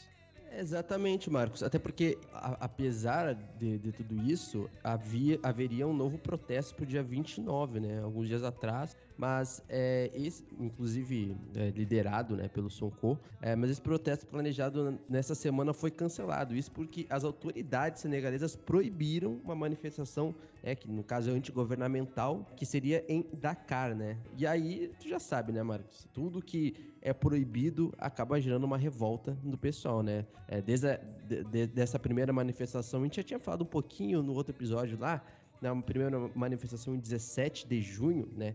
É, já tinha sido proibida também, agora voltou a ser proibida no dia 29, ou seja, isso acabou causando confrontos que resultaram em mortes, né? E além de centenas de pessoas que foram presas. A gente está falando assim, Marcos, de no mínimo 200 pessoas que foram presas nesses protestos é, em Senegal. Isso é muita coisa, incluindo dois deputados, segundo a oposição também, né? É, e para justificar é, essa proibição, o prefeito de Dakar é, ele citou que isso seria uma. Isso, é, essas manifestações seriam ameaças reais à ordem públicas e também riscos reais de infiltração de indivíduos mal intencionados. Deu outras é, desculpas aí para proibir as manifestações é, antigovern antigovernamentais. O presidente da Dakar também falou da violação de um código eleitoral, né, de um artigo lá é, 61, proíbe qualquer propaganda, segundo ele, abre aspas, farsadas 30 dias anteriores ao início da campanha eleitoral, ou seja, é, sim, deu, ele deu ali uma, manobra política para justificar é, algo que, do nosso ponto de vista, pelo menos deveria ser, né, do ponto de vista das liberdades aí, de qualquer um se manifestar, eu acho bastante é, preocupante. E tem uma questão bem importante sobre isso, né, Marcos? Porque a gente está falando de Senegal que, se for comparar com as regiões, os países do lado ali, naquela mesma região, é o país mais estável democraticamente, politicamente falando, né? É, sob a figura do Maxal, que é, vejam só, né? O Maxal, ele é um presidente que está bastante em alta, justamente por, por, questão da seleção senegalesa, né? Então ele acaba aproveitando também desse status da seleção, né? Para colocar a imagem do seu governo ali. É, por outro lado, a gente está falando de é, um presidente que também é o presidente da União Africana, né? Um novo presidente. Então tem esse peso também. Me soa um pouco estranho, né? Justamente essa manobra política é, sobre digamos, um personagem que é o Sonko, que é aquele líder mais novo, né? Um líder mais novo, acho que ele representa, de certa forma, uma camada mais jovem de Senegal que está descontente com o país. Né? Mas por outro lado, também eu vejo isso como um torcedores calma também, porque né, é, existem vários elementos aí. Mas assim, do ponto de vista democrático, soou realmente estranho no momento em que alguns políticos e alguns analistas em Senegal eh, não descartam, Marcos, a possibilidade de Mexal estar, de certa forma, fazendo uma manobra para conseguir um terceiro mandato, de certa forma, seria ilegítimo em Senegal. E se isso acontecer, por mais que as eleições presidenciais não sejam agora, isso realmente seria preocupante, né? Mas, de certa forma, é isso, essa decisão sobre Sonko, essa oposição, acaba também dentro de um contexto de uma manobra política também da situação em Senegal, né, de não permitir, digamos que rupturas ali no legislativo, né? Porque a gente está falando, o pessoal costuma falar muito de eleições presidenciais que são muito importantes, né? Mas a gente sabe que as grandes decisões tomadas no dia a dia da política nacional é também no legislativo, né? Não é só o presidente também. Então, parece que a situação no país aí deu, no caso a situação, os políticos da situação, né, as, a, os partidos estão tentando manobrar uma questão aí muito sensível de um político que é uma espécie de queridinho aí, uma seria, seria uma terceira via, Marcos do Sonko? Não, não diria não. É, é oposição mesmo direta, né? Terceira via seria algo nem nem nem ele nem ele. Seria Sim. uma espécie de Fernando Collor de Senegal, querendo. Não, né? Não, não. Não, não, não, não. Fernando Collor, não. Não, ele tá mais a oposição mesmo. É porque é muito complicado, né? A gente falar que é um Lula de Senegal. Não, não faz. Não é, faz não tem sentido. como, né? Muito complexo. É, é, é, assim, não acho que não tem. É, aí seria o quê? O Mexal seria o Bolsonaro de Senegal? Também não faz sentido. Eu já vi uma galera falando, usando o termo. Eu vou falar aqui, tá? Pode usando falar. o termo ditador pra Mexal. Eu acho, eu acho um pouco de exagero, assim, para dizer o mínimo também. Eu acho que, assim, a gente tem que ler a situação, o contexto político, é, mas assim, eu acho que para chamar um político como o Max Sal de ditador, acho que falta um pouquinho ainda, né, Marcos? Não sei se tu concorda. Eu acho que é, a galera exagera um pouco em alguns termos quando o assunto é o continente africano. Pera lá, ditador é, é outra coisa. Diferente, por exemplo, do, do Sayed, que a gente fala aqui. O Sayed, ele tomou mesmo de assalto todas as instituições, de forma oficial, gente. Não é nem disfarçado, não. Assim, é descarado. Ele, ele tomou o poder legislativo, o poder é, executivo, né, óbvio, e o poder judiciário, né, como a gente citou é, é, anteriormente aqui nesse próprio programa. É uma coisa.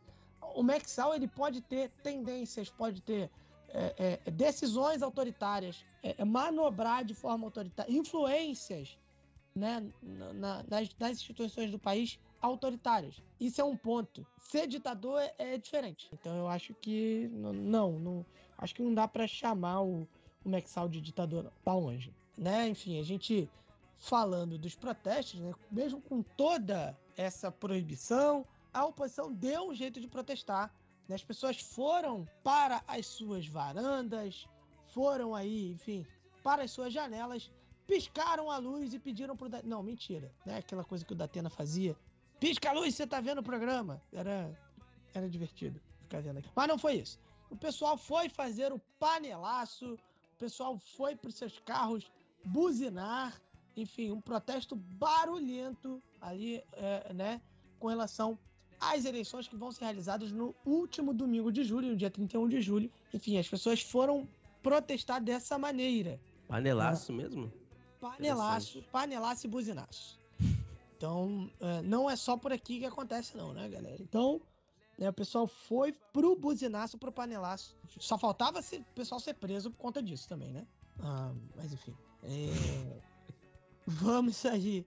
E foi, Vamos... e, foi, e, foi, e foi por ordem do Sonko, tá? Sonko deve estar buscando referências aí, sei lá, em alguns outros momentos Isso. aí de alguns outros países. Mas achei, mas achei minimamente curioso, falando sério, achei minimamente curioso, né? Já que proibiram é, as manifestações né? Lá nas ruas da cara, então vamos, né? Literalmente bater panela. Isso eu realmente não esperava que aconteceria em Senegal, mas achei, achei curioso. Eu, eu, gosto de ver, eu gosto de analisar algumas coisas, Marcos, do ponto de vista um pouco como fenômenos naturais, assim, que acontecem, sabe? Sempre porque é algo bem grave também, né? A situação em Senegal não tá. Senegal não se baseia na seleção, tá? Não é também a gente não pode romantizar Senegal como se fosse só Sadio Mané, porque não é. Tem não, e, e também, e também fe a festa, né? enfim, a gente mesmo já postou imagens da, da festa que aconteceu em Senegal pelo título da Copa Africana de Nações e também pelo, pela classificação para a Copa do Mundo contra o Egito. Mas é, é enfim, isso daí não, não quer dizer que, é, que Senegal é aquilo ali, né? Enfim, que, que é um, a, maior paz do, do mundo, né? Então a gente tem que ter bastante cuidado nas, nas análises, né? É, é isso. Então agora é, é ver como, né? Porque é isso. Se um país como o Senegal se desestabiliza, ele vai desestabilizar todos os países ali ao lado, né, da fronteira, porque a gente está falando de questões comerciais, geopolíticas, econômicas. Então a gente está falando de um presidente que ao mesmo tempo é o presidente da União Africana. Então assim do ponto de vista da situação é, do governo é, senegalês. E aí, então, é essa questão, né? É, o Maxal, ele tá numa posição em que ele realmente precisa dar exemplo, né? Mas o que acontece do país é de uma parcela, né? De, de votantes e, e de outro alinhamento político também, digamos assim, em Senegal, que né, achou essa brecha e realmente é uma manobra do legislativo ali bem duvidosa, para dizer o um mínimo. E aí é, a gente acrescenta um novo elemento político em Senegal, né? Algo que basicamente não tinha desde as últimas eleições na qual o Macky foi eleito e justamente né, o Sonko acabou ficando na terceira posição ali como um forte candidato ali, justamente é, por significar uma espécie de nova agenda política em Senegal, né? Uma agenda política mais revigorada, é que do ponto de vista parte de um princípio muito mais discursivo, digamos assim, né, deu uma nova política, do que, assim, deu uma demonstração maior, assim, na prática, do que Sonko de fato já fez no legislativo, algo do tipo assim. É isso. Bom, então a gente vai, vai dar uma pausa na pauta dos protestos, rapidamente vai passar na Nigéria, já que a polícia britânica continua retendo um artefato nigeriano roubado. Isso daí, ah. Os britânicos com objetos africanos roubados. Nossa, não só africanos, né? Mas enfim, é, de vários lugares. Isso daí não é novidade para ninguém. Mas enfim, um abraço para o povo britânico, tá? Que não tem nada a ver com isso. A polícia britânica, ela continua retendo né, esse artefato nigeriano roubado, enquanto as autoridades nigerianas e um antiquário belga não chegam a um acordo sobre sua devolução. Então vamos lá. A polícia britânica está com o artefato nigeriano. Tá ponto. É, a Inglaterra tem aí esse histórico de disputas. Sendo que dessa vez a briga não é com a Inglaterra. A briga é com a Bélgica, não com a Bélgica, né? Com o antiquário belga. Que também, né? É, é, enfim, a gente citou no, no programa passado né, o histórico belga uh, no continente africano. Como alguns outros artefatos desaparecidos, né? Enfim, a cabeça de Ife foi roubada no Museu Jost em 14 de janeiro de 1987. Uh, no roubo, os ladrões invadiram o museu, espancaram ali o guarda e levaram nove dos tesouros mais preciosos do museu. De acordo ali com uma reportagem da BBC, um antiquário belga adquiriu o artefato em 2007 em um leilão é, de arte. E é um leilão de, de itens de arte, perdão, que foram confiscados é, né, e organizados pelas autoridades belgas. Então, assim, o negócio é roubado na Nigéria, o artefato é roubado na Nigéria, né?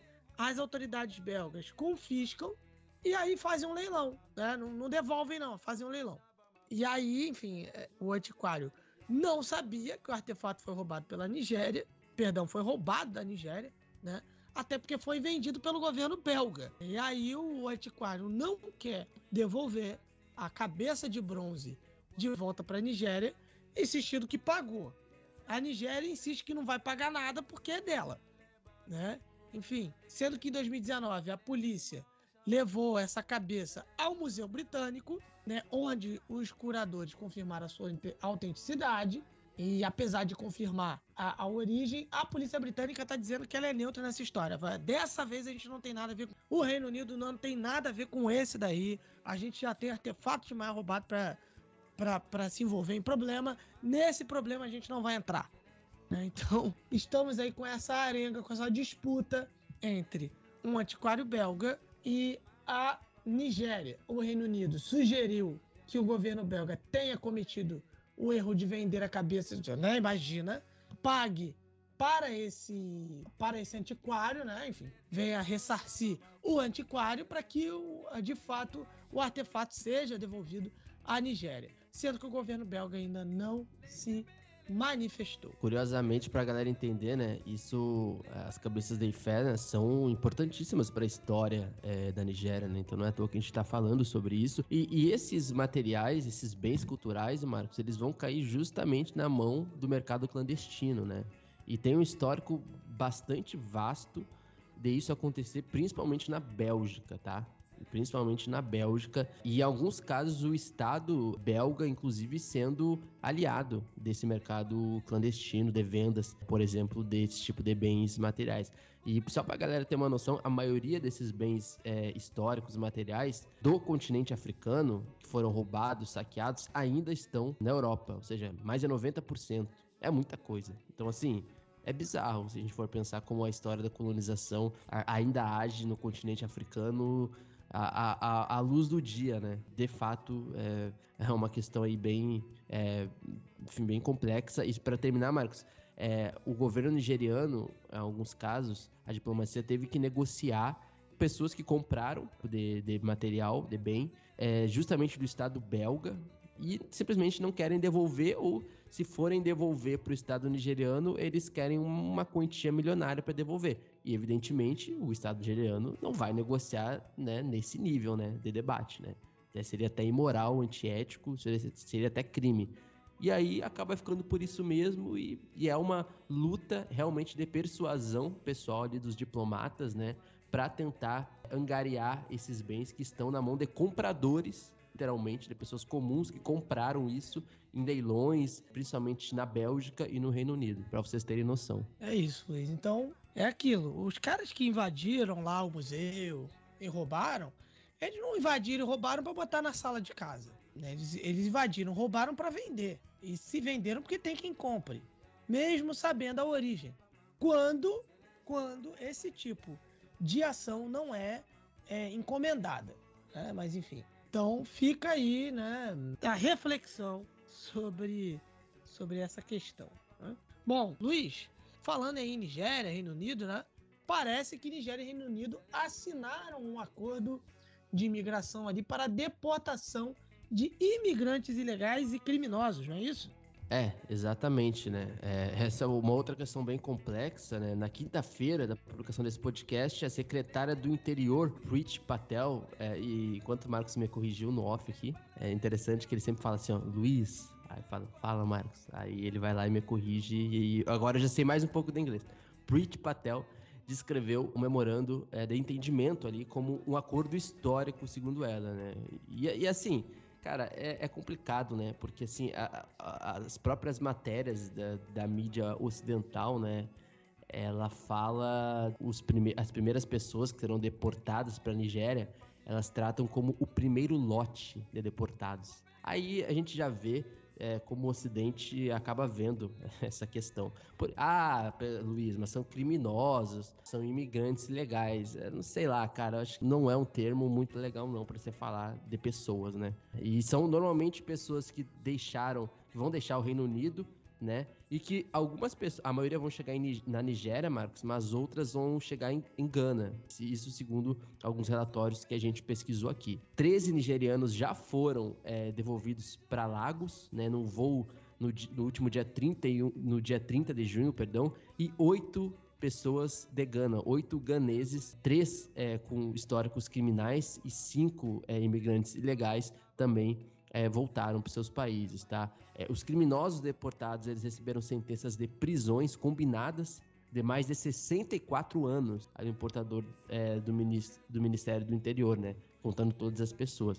É, de acordo com o ministro do governo do Reino Unido, mais de 10 mil pessoas foram deportadas do Reino Unido entre janeiro de 2019 e maio de 2022. Essas conversas, inclusive, sobre essas deportações e migrações do Reino Unido, têm sido bastante frequentes, né? Depois que o Ministério do Interior anunciou planos de enviar ali referentes, né? Requerentes, perdão, de asilo para Ruanda em abril. Isso foi tema principal do nosso podcast. Vocês podem colocar depois aí no seu feed, no seu agregador preferido. A gente tem um episódio para falar sobre imigração em Ruanda, né, com pessoas especializadas sobre isso. A gente debateu sobre as problemáticas sobre isso. Então vocês podem ouvir depois é, no, no, num dos programas passados que a gente tem. Plano de Ruanda, né, Marcos? Foi ter aceito a, esse tipo de asilo, né? Inclusive já aprovou a, algumas chegadas aí de, de imigrantes ilegais, por exemplo, nessas últimas semanas. Então, enfim, é uma questão bem complexa que a Nigéria também está envolvida a partir de agora também. É isso aí. Bom, a gente vai agora para a Gana, voltando à pauta dos protestos, à, à pauta instabilidade política ao redor do continente africano, já que manifestantes protestaram na capital do país contra o custo de vida. A polícia de Gana prendeu 10 pessoas né, é, depois que enfim, é, soltaram ali gás lacrimogêneo para dispersar centenas de manifestantes que uh, manifestavam ali contra o, o, alto custo de vida nas ruas de Acre, né, que é a capital ganesa, né, é, enfim, o custo de vida em Acre, custo de vida em Gana subiu aí principalmente por conta da pandemia do coronavírus e também da invasão russa na Ucrânia. A gente tem aí a inflação atingindo mais de 27% né, no mês de junho, nível mais alto em quase duas décadas. Gente, a gente aqui no Brasil, né, a, a, a inflação aí chegando a, a, dois dígitos, se eu não me engano, 10% por aí, eu acho que é isso. Só vou até dar uma conferida aqui no senhor Google para a gente ter esse comparativo dos números, porque assim, uma inflação é, é, no Brasil tem números, sim, preocupantes, mas que é, é, tá longe de chegar a 27%, a gente já tem sentido os efeitos. Né? Você vai no, no supermercado hoje, você é, é, é consegue ver aí, sentir né, na, na no, no, bolso os efeitos da inflação. No caso, o preço de alimentos ele sobe, né? É... Então, só para a gente fazer um comparativo, o Brasil está aí no acumulado né, dos, dos últimos meses em 12,13%. Né? E a gente já tem sentido esse, né, esse efeito no bolso. Você vai ao mercado comprar alguma coisa, né? enfim, os alimentos estão tão mais caros, é, a inflação aumenta muito o preço da alimentação, né, o preço do consumo, enfim, então a gente sente bastante.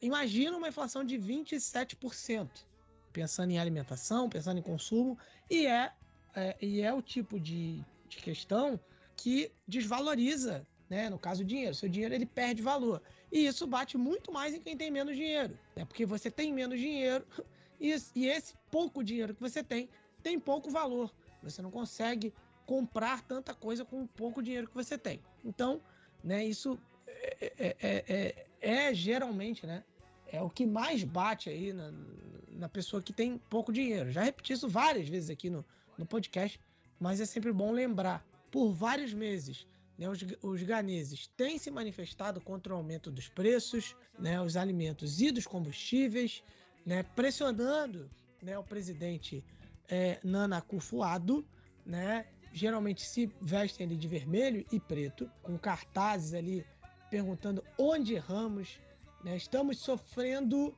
né, e o alto custo de vida vai nos matar. Alguns manifestantes também têm, alguns manifestantes têm ali jogado né, algumas coisas contra a polícia, né, enfim, a polícia responde com gás lacrimogêneo para dispersar a multidão. Enfim, figuras da oposição estiveram presentes nas manifestações, enfim, organizadas ali pelo, pelo grupo Arise Gana, né, Levante Gana, enfim, Acorde Gana. Entre eles, o deputado de oposição, o San George, né, que, enfim, vem batendo também nessa tecla do custo de vida insustentável em Gana.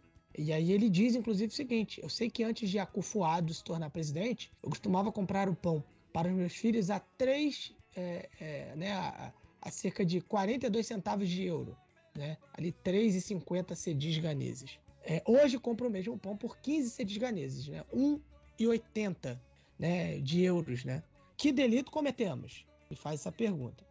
A economia de Gana é estrangulada pelo peso da sua dívida pública, né, que representa aí 80% do seu PIB. Então, sérias dificuldades para a economia ganesa e para a para a população ganesa. Como o Acufa é... Marcos, que já, inclusive, só para complementar também, já está atrás do FMI para novos empréstimos, né? Então é aquela, aquela, é, aquele ciclo vicioso, né, que a gente estava falando em relação à Tunísia, por exemplo.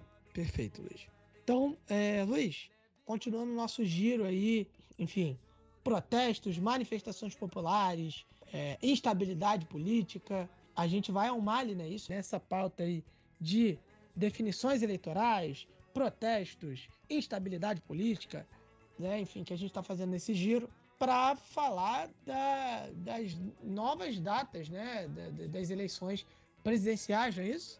É, exatamente. É, no, no, no, cronograma detalhado ali é, pela junta militar e também outra, outros partidos políticos também, foi né, é, afirmado que um referendo vai ser está previsto para março de 2023 e a eleição presidencial e a eleição das autarquias, perdão, em junho de 2023. Ou seja, segundo o Amadou Coitá, né, que ele faz parte ali é, desse quadro de transição ali entre os partidos políticos. Assim, Marcos, a, a, exemplo de Burkina Faso, né, que a gente falou, né, que tentou ali aprovar um, um cronograma de mais tempo lá para 2024, mas acabou ficando por isso mesmo, um pouco mais de 35 meses. É, em Mali, né, a expectativa é que novas eleições aconteçam ali em junho de 2023.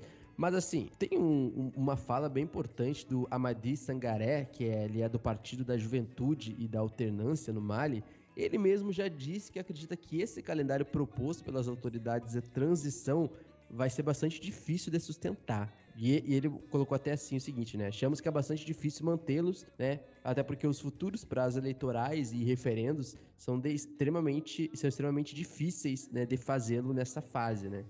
Portanto, segundo ele, é claro que haverá alterações às previsões e datas consensuais que sairão daqui. Em tese, as novas eleições é, democráticas devem acontecer em junho de 2023. Porém, Marcos, a gente tem questões aí bem alarmantes no Mali que eu acho que essa nova fase que ele está se referindo é justamente não só questões econômicas e diplomáticas, mas questões que a gente já tem falado aqui em relação ao jihadismo que está cada vez mais acelerado no Mali, né? Principalmente nessa região do Sahel. E a gente ainda tem no Mali a situação de ata dos ataques jihadistas.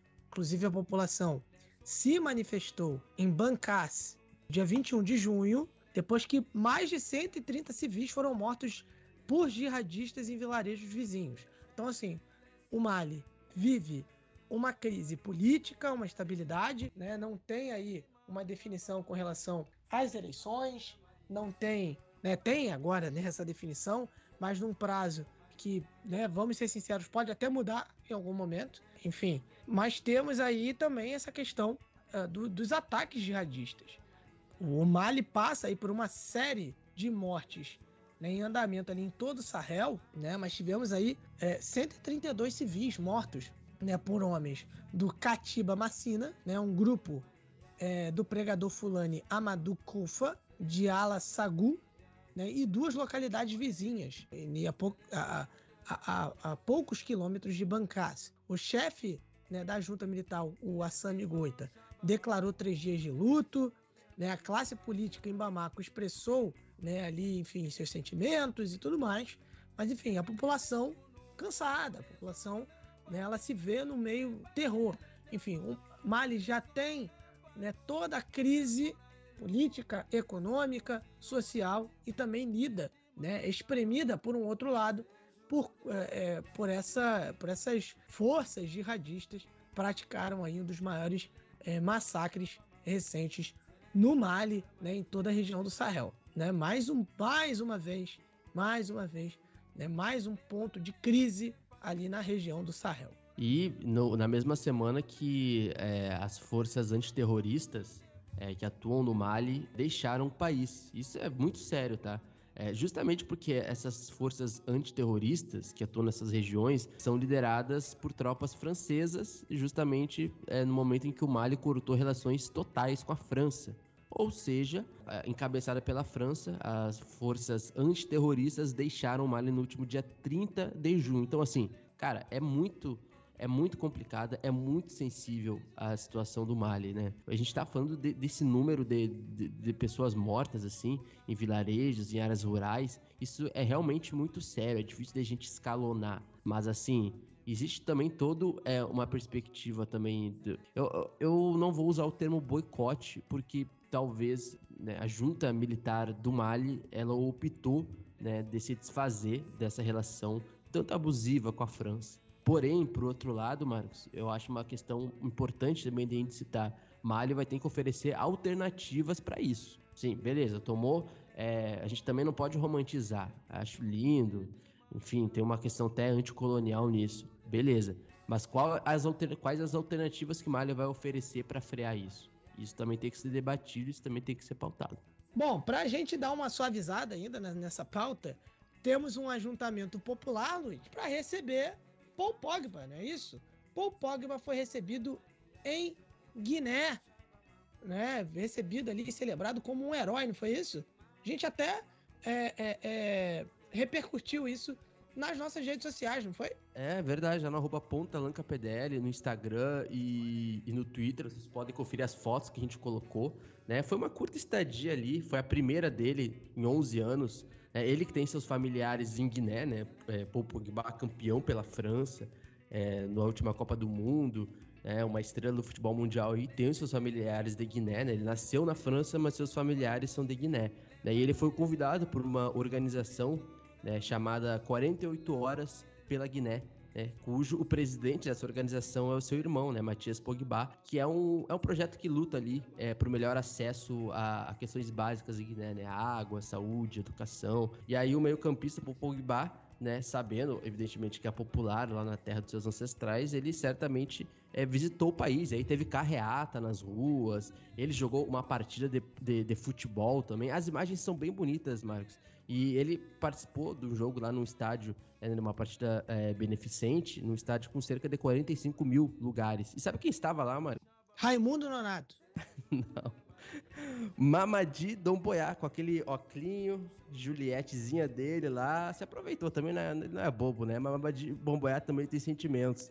Então o general estava lá, tirou foto com, com a camisetinha lá, junto com o Pogba e com seu oclinho. Eu, de certo, eu não sei, eu, eu não reconheceria na rua Mamadi Bomboé, eu acho, sem aquele óculos. Se bem que é difícil não perceber o Mamadi Domboiá, né, o general, o presidente interino do país, é, pela sua estatura, o seu porte físico, digamos assim. A gente deu uma suavizada, mas vamos voltar para né, a vida bruta. Junta de Burkina Faso anuncia zonas militares e proíbe entradas. Né, o presidente do governo de transição de Burkina Faso, o tenente-coronel Paul Henri Sandaogo Damiba, decidiu criar ali duas zonas de interesse militar né, onde qualquer presença humana é proibida. Militares não são humanos, no caso. Não, tô, tô brincando, tá, gente? É, no caso, toda presença é, civil ali não, não, não é permitida. Essa zona ela fica ao norte do país e ela é para combater a violência jihadista. As áreas em questão fazem parte ali da província de Soum, que fica ao norte, né?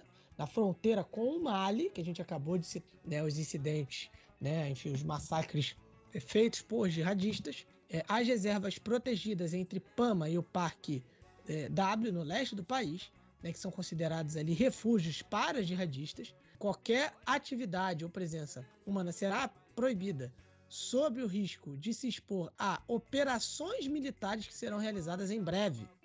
Né, disse ali o Bamone.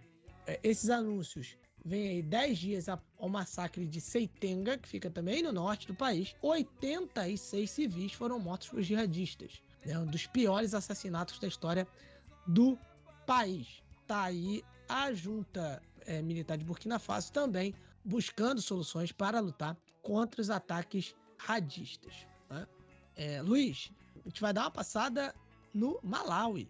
Vai dar uma boa viajada aí para o Malawi já que um tribunal né, condenou 12 pessoas por crimes contra pessoas albinas no país, não é isso? É, exatamente. Um tribunal lá no país condenou agora na última segunda-feira, né, na segunda-feira, na semana da publicação desse podcast, né, um padre católico, um padre católico, a 30 anos de prisão e outras pessoas também, inclusive com prisão perpétua pelo assassinato né, de um homem com albinismo em 2018. Tá? A juíza disse que Thomas Rocha planejava traficar o tecido é, do então homem, né, o McDonald Mazambuca, é, 22 anos na época. É, ela diz também que o padre católico que liderou uma paróquia na cidade, em Machinga, a 100 quilômetros a nordeste Blantyre, quebrou a confiança que muitos depositaram nele, evidentemente. Cinco outros suspeitos foram condenados à prisão perpétua pelo assassinato. O assassinato ocorreu no auge de uma onda que vinha em 2018, para o pessoal entender, né, que mais de 40 pessoas com albinismos foram executadas e dezenas de outras foram agredidas no país. Um dos cinco condenados, um dos cinco condenados, perdão, era o irmão da vítima, o irmão da vítima. Um total de 12 pessoas receberam sentenças pelo assassinato. E lembrando também para um histórico, assim, para o pessoal entender, que a partir de 2014, o Malawi sofreu uma onda de agressões contra albinos, né, cuja, cujas partes dos corpos eram usadas em rituais de feitiçaria, né, numa crença que se tem ali em vários países do continente africano, até supersticiosa, de que eles trazem riqueza e sorte.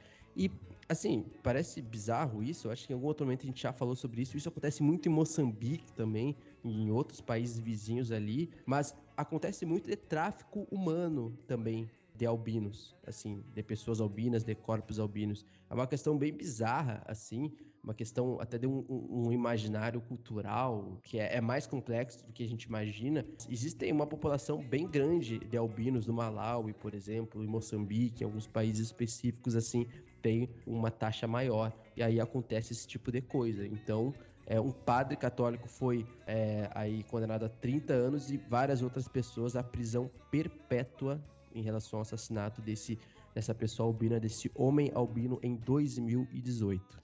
Agora, a gente faz mais uma viagem é, de, de volta aí para África Ocidental, para Serra Leoa, já que é uma notícia até que foi repercutida no arroba PDL. Em primeira né? mão, hein? Primeira Exatamente. mão que eu não vi em outro lugar do país, tem que ser dito. então, notícia de Serra Leoa, já que o governo descriminalizou o aborto no país. Lembrando que descriminalizar é, não é a mesma coisa que legalizar, né? são processos diferentes. Caso, seguindo a descriminalização, provavelmente virá a legalização, né? É o caminho é, natural, né? né? Em Freetown, né? capital de Serra Leoa, o presidente Julius Mada Bio anunciou ali o seu a, a chamada Lei de Maternidade Segura e Saúde Reprodutiva. É um ato que foi elaborado e aprovado pelo gabinete e vai ali agora ao parlamento para aprovação. Sendo aprovada pelo parlamento, né, é, o aborto estará legalizado país. Inclusive, a, a, né, a, a, a, discussão né, que existe, por exemplo, é, paralisada, inclusive, no STF brasileiro é isso. Né? O STF, no caso, ele, ele tem o poder de descriminalizar. E aí, no caso, o Congresso teria o poder de legalizar porque no caso é o Congresso Federal que é, é, é, é, faz as leis, né? Então, não sendo crime, mas né, aí haveria uma regulamentação, enfim, uma, uma legalização. E aí, enfim, essa proibição Serra Leoa, ela vem desde os tempos coloniais. Essa lei entende-se que ela vai ajudar a reduzir a taxa de mortalidade materna de Serra Leoa, né, que é a, atualmente a mais alta do mundo.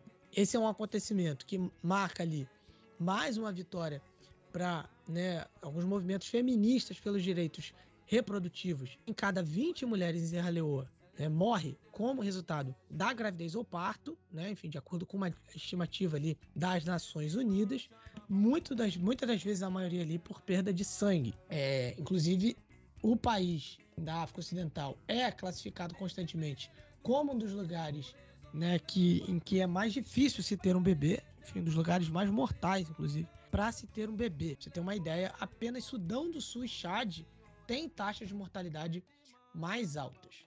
Temos aí esse processo de que, né, é, é, é como eu disse, a tendência é a legalização, já que o próprio presidente declarou o apoio, enfim, é uma, uma lei que foi ali feita a partir do gabinete presidencial e vai ao parlamento para a aprovação. É, e, e, a gente tem algumas políticas históricas assim, da colonização mesmo, né? Principalmente sobre corpos de mulheres africanas, né? Que partem muito de uma premissa racista, né? Agora eu tô colocando dentro do, do contexto geral mesmo, assim, né? Então tem muitas leis é, quando o assunto é direito em relação às mulheres africanas no continente, no continente mãe, que são é, herdadas é, da época da colonização. De certa forma, existiu aí para a realidade de Serra Leoa uma quebra bem específica, né, que diz respeito né, à taxa de mortalidade é, em Serra Leoa, né? Independente de, de, de, qual for a opinião da galera que está nos ouvindo aqui, de fato existe uma questão bem precária em relação aos direitos reprodutivos de mulheres africanas. E aí a gente coloca esse debate para um debate bem maior e, e, e claro, ele não está descolado é, do ponto de vista global, né, do direito reprodutivo das mulheres, mas quando a gente está falando do, é, do, continente africano e, e, de alguns contextos de países africanos, né, a gente vê que realmente a questão é, das mulheres africanas é algo para ser é, bastante olhado. E de certa forma, isso quebra a estrutura colonial em Serra Leoa, né? A, em relação a leis que foram feitas, né, e que foram é, reproduzidas aí ao longo das décadas nos países africanos. Esse é o fim do nosso segundo bloco, Luiz, e a gente vai agora para esse quadro que arrasta multidões. Né? O quadro que, enfim, é apresentado pelo homem que, segundo a Reuters, é o homem mais desejado do mundo, Rubens Guilherme Santos, o guia. Né? Ele traz pra gente, né, enfim, os acontecimentos presentes nas datas né, da, da última quinzena, da quinzena para frente, de países, personagens do continente africano, como também da sua diáspora. É com você, guia.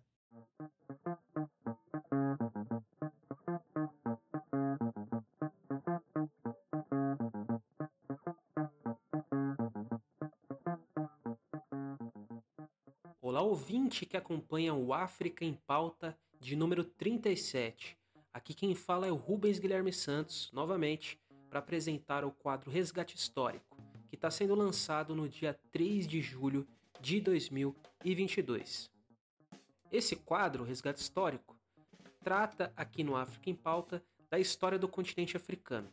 Para poder falar sobre esses assuntos, a gente resgata fatos, acontecimentos, história de grandes personalidades também que marcaram o continente, sempre tendo em vista aí as datas que são próximas e que estão relacionadas ao dia que está sendo publicado esse episódio.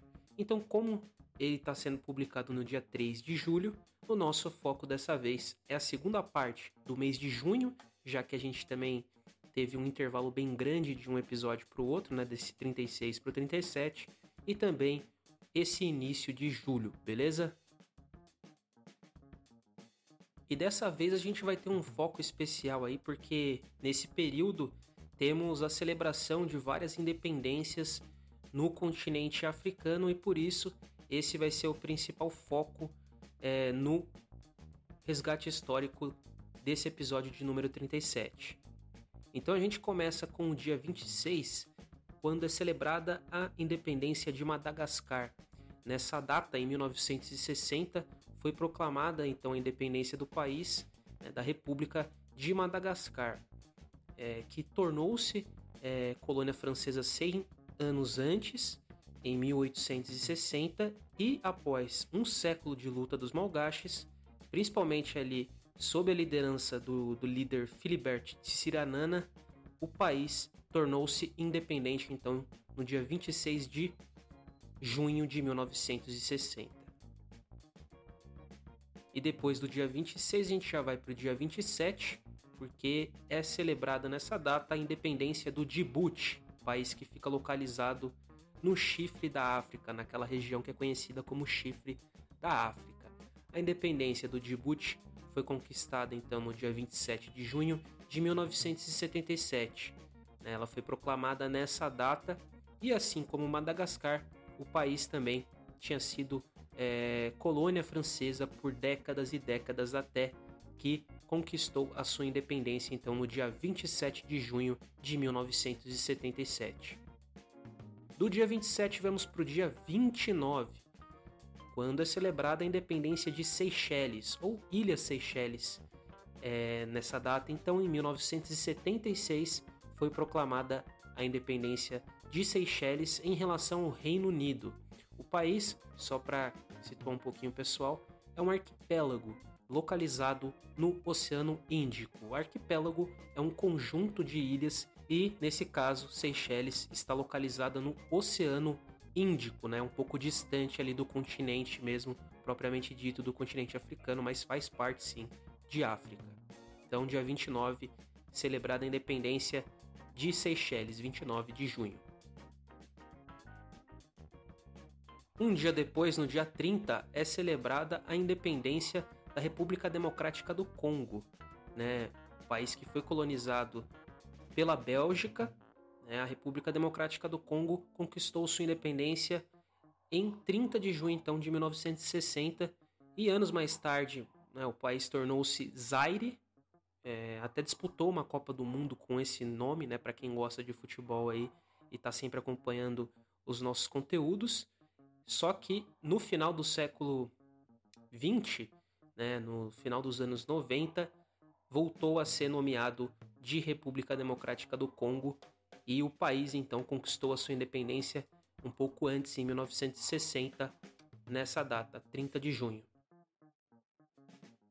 E depois de falar das datas de junho, né, desse fim do mês de junho de independência, a gente já começa logo com o dia 1 para encerrar, né, um trocadilho aí, dia 1 de julho começa para encerrar então essa série aqui que a gente está trazendo de independências pelo continente africano, nesse episódio de número 37, e falar de dois países. Primeiro, independência do Burundi e de Ruanda, porque é, elas têm a ver com a mesma, o mesmo dia, né? Foi, foram, foram proclamadas no mesmo dia, no mesmo ano, o dia 1 de julho de 1960. Então, os dois países se tornaram independentes nesse dia, após né, é, muito tempo de colonização dos belgas por lá.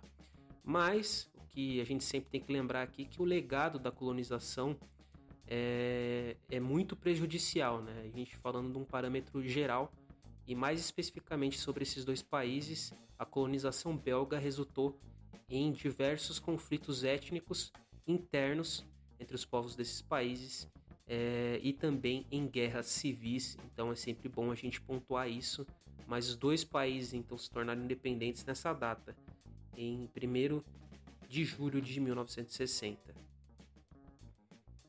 E o último país que a gente traz aqui, que celebrou também recentemente a sua independência, foi a Somália, um país que, que também está localizado no chifre da África, foi colonizado então pelo Reino Unido e também teve a presença de italianos por lá, né?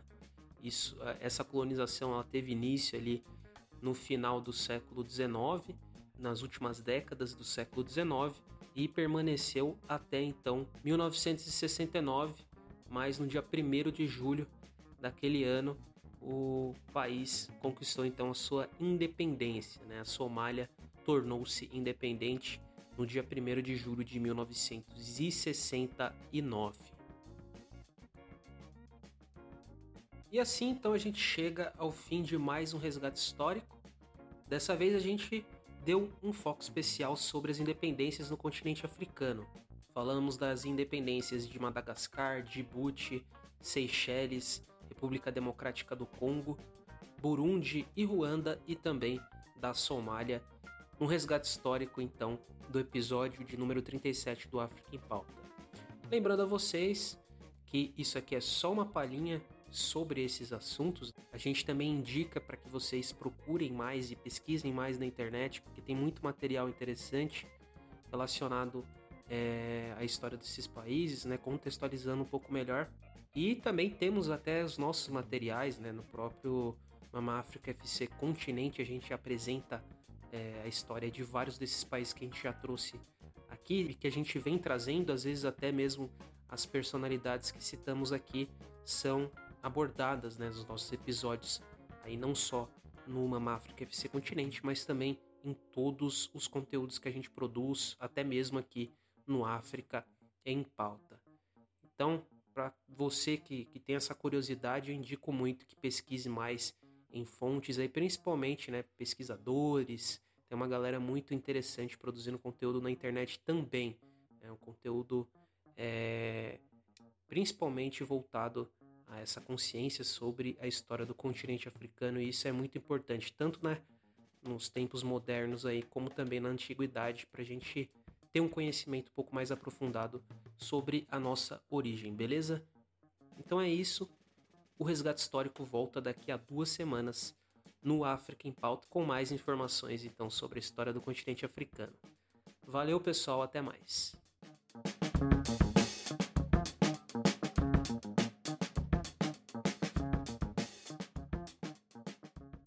Voltamos para o terceiro bloco de notícias e a gente já vai direto para Angola, onde repercute aí o estado de saúde ex-presidente José Eduardo dos Santos. Né, José Eduardo dos Santos está internado em Barcelona em estado grave.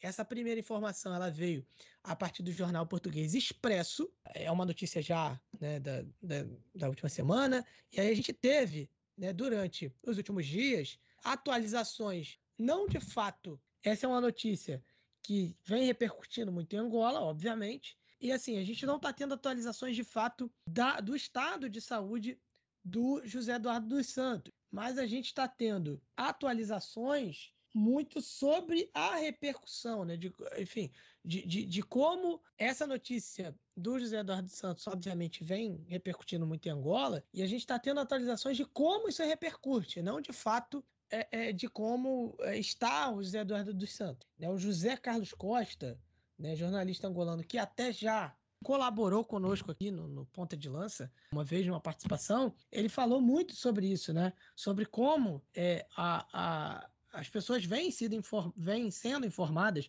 sobre o estado de saúde do José Eduardo dos Santos. É, enfim, a gente tem aí notícias bem truncadas. Ele chegou a, a montar um comparativo, né? com relação a, a, ao próprio ex-presidente Luiz Inácio Lula da Silva, que quando teve o câncer, ele é, abriu isso, né, e, e, ia atualizando. Ele, inclusive, comparou com o próprio Jair Bolsonaro também, presidente Jair Bolsonaro, né, com relação ao seu estado de saúde, né, os tratamentos ali que ele passa, que ele né, é, encara com relação à, à decorrência ali da, da facada dele, enfim, que ele sofreu, né, perdão. E aí, é, é, enfim, todos os procedimentos médicos que ele realiza, é, mal ou bem, são divulgados. Né? Enfim, o próprio Lula com relação ao câncer, você tem toda essa divulgação. E ele diz que, no caso do José Eduardo dos Santos, não. Você tem muito mistério ocorrendo, enfim, a gente tem alguns movimentos bem estranhos com a família dele também acontecendo. E aí vamos aqui de fato, né? O José Eduardo dos Santos, ele está internado em Barcelona, como a gente disse, né? Enfim, reuniões ali entre o corpo médico e a família vem acontecendo.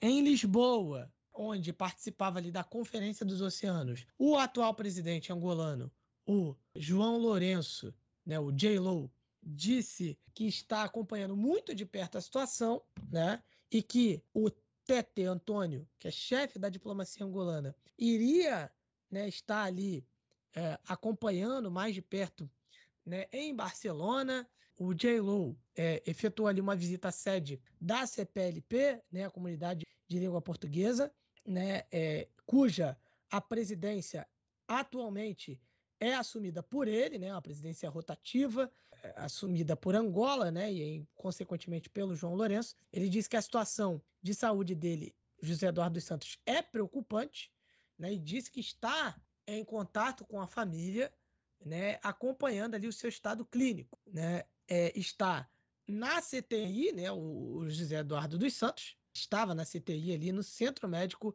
Tecnon em Barcelona. A família confirmou o estado crítico e pediu privacidade. No caso, a família continua acompanhando a permanência né, dele, enfim, toda a evolução né, do, do, estado de saúde dele. E aí, inclusive, né, Luiz, a, uma das filhas do presidente, a Tizé dos Santos, ela faz algumas acusações pesadas contra o governo de Angola, não é isso? É, é isso mesmo. A, a família, é, do ponto de vista dela, né, é, a família do José Eduardo dos Santos, como um todo também, é, confirmou, Marcos, essa é, é, uma atualização que o estado do ex-presidente é crítico e, ao mesmo tempo, pediu privacidade em relação à imprensa, em relação a todo mundo que queira é, maiores informações sobre o estado do ex-presidente. E ela falou, ela falou assim, né? A família continua a acompanhar, né, em permanência toda a evolução do estado de saúde, né, dos Santos, juntamente com a equipe médica. E aí, e além de pedir, digamos assim, que seja respeitada a privacidade num momento tão difícil, a situação clínica, né, de José Eduardo dos Santos tem motivado acusações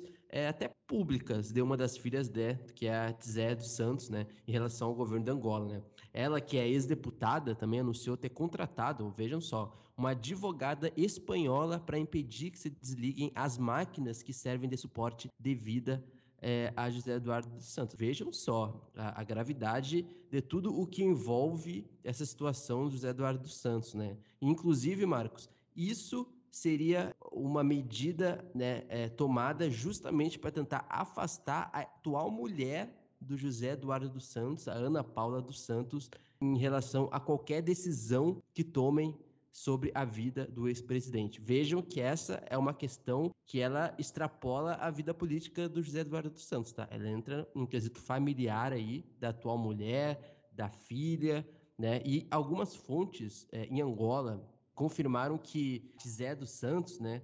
Ela contratou essa advogada justamente para tentar travar a atual mulher em relação ao antigo presidente. E lembrando, tá? É, José Eduardo dos Santos, ele tem 79 anos, ele é pai de oito filhos com cinco mulheres diferentes. Começa por aí. Então, assim, a gente vê que a coisa não é tão simples assim entendeu? Então, a, a mulher atual dele, a Ana Paula dos Santos, ela possui três filhos com o José Eduardo, certo? E aí parece que tem uma questão específica aí, Marcos, que tem um contorno familiar aí, que não é só familiar, né? É político. Mas o que me chamou a atenção foi a contratação é, de uma advogada, né? Justamente para uma tentativa, segundo é, a própria filha, né, do Eduardo Santos, para que não se desliguem os aparelhos ex-presidente. Isso é bem grave, assim, essa situação. Sim, né? E aí a gente também tem um outro movimento familiares do José Eduardo dos Santos para que, né, de alguns filhos, para que a mulher, para que o, a, a união matrimonial dele atual não seja reconhecida. Então, assim, a situação parece ser bem crítica mesmo, né, a ponto da própria família já estar se movimentando e aí vão começar as disputas internas, né? E aí, ô, ô Luiz, a gente vai entrar na, na questão eleitoral aqui, né, da, da né, enfim, da, que a oposição e alguns ativistas estão acusando né, o MPLA, enfim, do presidente João Lourenço, numa situação em que pesquisas apontam a UNITA à frente das intenções de voto, e você tem acusações da própria família do José Eduardo dos Santos contra o governo angolano, né? O José Eduardo dos Santos é uma figura do MPLA, enfim, o ex-presidente uh, do MPLA. Enfim, ele foi presidente do MPLA entre 79, 1979 e 2017. Foi um dos presidentes a ocupar por mais tempo o poder no mundo. Né? E, no caso, ocupou por, durante todo esse tempo a presidência do MPLA. E o José Eduardo dos Santos, queira ou não, é uma figura muito, mas muito importante no processo de independência de Angola. Ele tem todos os problemas dele, todos os problemas das questões ditatoriais, etc. Show. Isso daí a gente, a gente fala isso aqui o tempo inteiro. A gente fala isso aqui to, todos os programas, pra, basicamente. Isso daí, né? Antes que alguém fale que a gente está passando pano para José Eduardo dos Santos. Né? É, é uma das, das principais cartas de, de, de algumas pessoas que, que algumas pessoas jogam na mesa quando se fala né, às vezes de, de, de, Angola, ou, enfim, de alguma relação entre Brasil e Angola, é que o Brasil não deveria ter relações com Angola, porque José Eduardo dos Santos era um ditador e tudo mais. E a gente fala aqui que José Eduardo dos Santos é um ditador. Tá, tá, tá bem claro. Sendo que José Eduardo dos Santos e o MPLA são figura central na independência de Angola. E isso não tem como negar, meu amigo. Isso é, é um ponto central da atuação de José Eduardo dos Santos e do MPLA. Né? O MPLA ele é, ele, o, é, perdão, Angola chega à independência, né, é, em 75, né, e quem assume a presidência é Agostinho Neto. O Brasil é um dos primeiros países a reconhecer Angola como um país independente, inclusive o Brasil da ditadura militar. Não é nem assim, o Brasil é, é, num governo diz que não, era um, o Brasil da ditadura militar que reconheceu foi o primeiro país a reconhecer a independência de Angola. Né? Muito por conta dos laços de língua, enfim, dos laços que os dois países carregam né, na sua história. Enfim, não, não, tem, não tem como negar isso. E o MPLA, repito, foi uma, uma força central na independência é, é, de Angola, né, da mão dos portugueses. É. Agostinho Neto assume em 75, em 79 Agostinho Neto morre e José Eduardo dos Santos, que é uma figura que conseguiu o reconhecimento de vários países, né, é, a independência de Angola, assume a presidência do MPLA. E aí, meu amigo, é história. 79 a 2017 no poder, né, com é, é, é, é vários, é, com períodos né, de, de, guerra civil, conseguiu ali um, um tratado de paz em 92, porém é, sob alegações de, de fraudes ali na eleição em 92, né, tendo aberto o país para um processo multipartidário, né, a UNITA não aceitou os resultados do primeiro turno, ainda teria o segundo turno, a UNITA não aceitou, e aí o país volta né, a um estado ali meio que de guerra civil, mas enfim, Angola consegue chegar à paz no início dos anos 2000 e, E, e o país passa a crescer, né? Depois da Guerra Civil, às vezes é, é, registrando crescimentos de 16% né, ao ano. E o José Eduardo dos Santos era o presidente. Então, o José Eduardo dos Santos né, e o MP lá tem, repito, com todo o problema ditatorial, com, toda a, a, a, com todo o autoritarismo do partido, né, que a gente fala aqui, que a gente abre espaço para jornalistas, para né, colaboradores de Angola falarem do MPLA, né? O África em Pauta é um espaço onde, né, enfim, as pessoas de Angola vêm aqui e falam do MPLA, falam mal do MPLA. Você ouve o episódio passado e você vai ter isso. Com tudo isso, o MPLA tem um papel central na independência do país, né, e no crescimento recente do país, tá?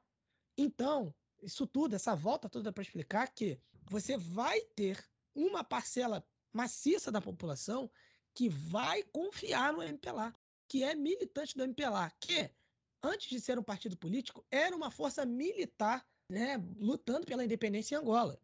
Os partidos políticos de Angola, né, a maioria deles, os, pelo menos os dois mais fortes, você tem aí UNITA, né, MPLA e UNITA, né, que é o principal partido de oposição, são partidos que eram exércitos militares. Então, assim, então além da convicção militar, você tem também né, essa é, é, é, esse, esse, essa parcela da população que vê o MPLA como o país que garantiu a independência do país, que garantiu o reconhecimento de vários países à independência do próprio país, enfim. Então você tem sim esse lugar do MPLA no, no imaginário né, é, é, popular de é, algumas pessoas. No imaginário popular, perdão. Porém, o MPLA vem num, num grande desgaste também pelo grande tempo no poder.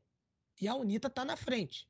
Então, assim, pode. Eu, eu, eu juro que. Desculpa me alongar, né? Eu juro que eu tô terminando esse raciocínio aqui. Eu quero deixar bem claro. Porque o que eu vou falar agora pode parecer muito mórbido. Eu até coloquei lá no Twitter. Não teve muita, muita repercussão isso. Mas que bom, enfim. Mas é, pode ser bem mórbido o que eu vou falar. Talvez uma morte do José Eduardo dos Santos seja politicamente para João Lourenço interessante. Não que João Lourenço quer matar o José Eduardo dos Santos, mas o nível de comoção poderia gerar uma morte do José Eduardo dos Santos, né? Enfim, com o estado de saúde debilitado, enfim, vai morrer de saúde, enfim.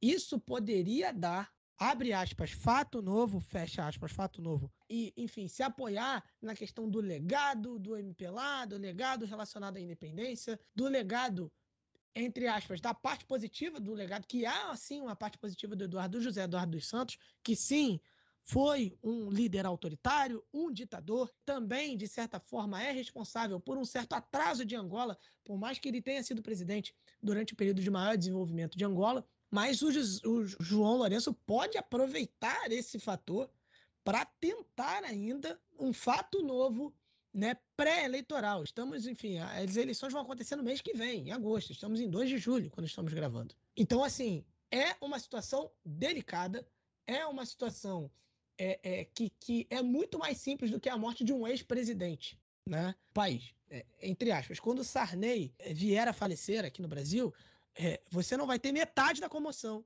que você vai ter quando José Eduardo dos Santos morrer, é, né? Enfim, em Angola. Então, caso para a gente observar bem de perto, tratar como deve ser tratado.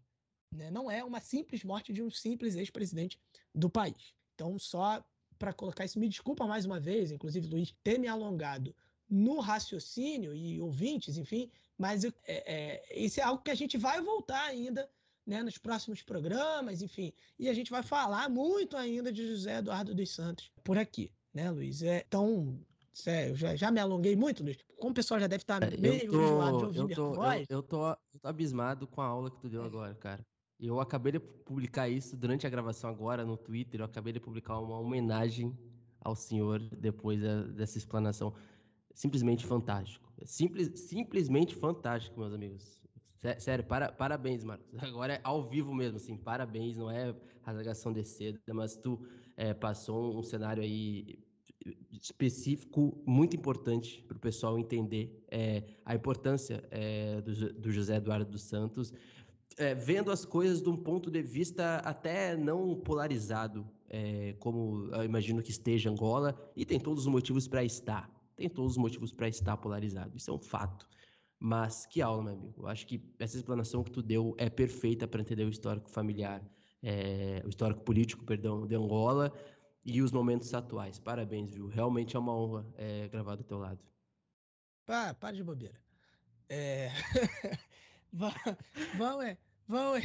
Obrigado, meu amigo, obrigado. É, vamos, vamos aí para para a próxima notícia de Angola, que a gente né, acabou é, é, estendendo um pouco aqui, é, já que a oposição, né, a gente chegou a citar, né, isso, e, ativi e, e alguns ativistas alegam, alegam truques sujos enquanto Angola se aproxima das eleições aí, como a gente falou, de agosto, não é isso, Luiz? É, exatamente. A gente tem aí essas eleições em agosto e com essas aproximações, o Adalberto Costa Júnior, né, o líder é, da UNITA, o maior partido da oposição, né, acusou as autoridades angolanas de assédio depois de ter sido interrogado no aeroporto a caminho dos Estados Unidos. A gente já tinha citado isso, né, Marco, sobre é, a intervenção dos Estados Unidos, de certa forma, para proteger as eleições, digamos assim, a integridade, a lisura do processo.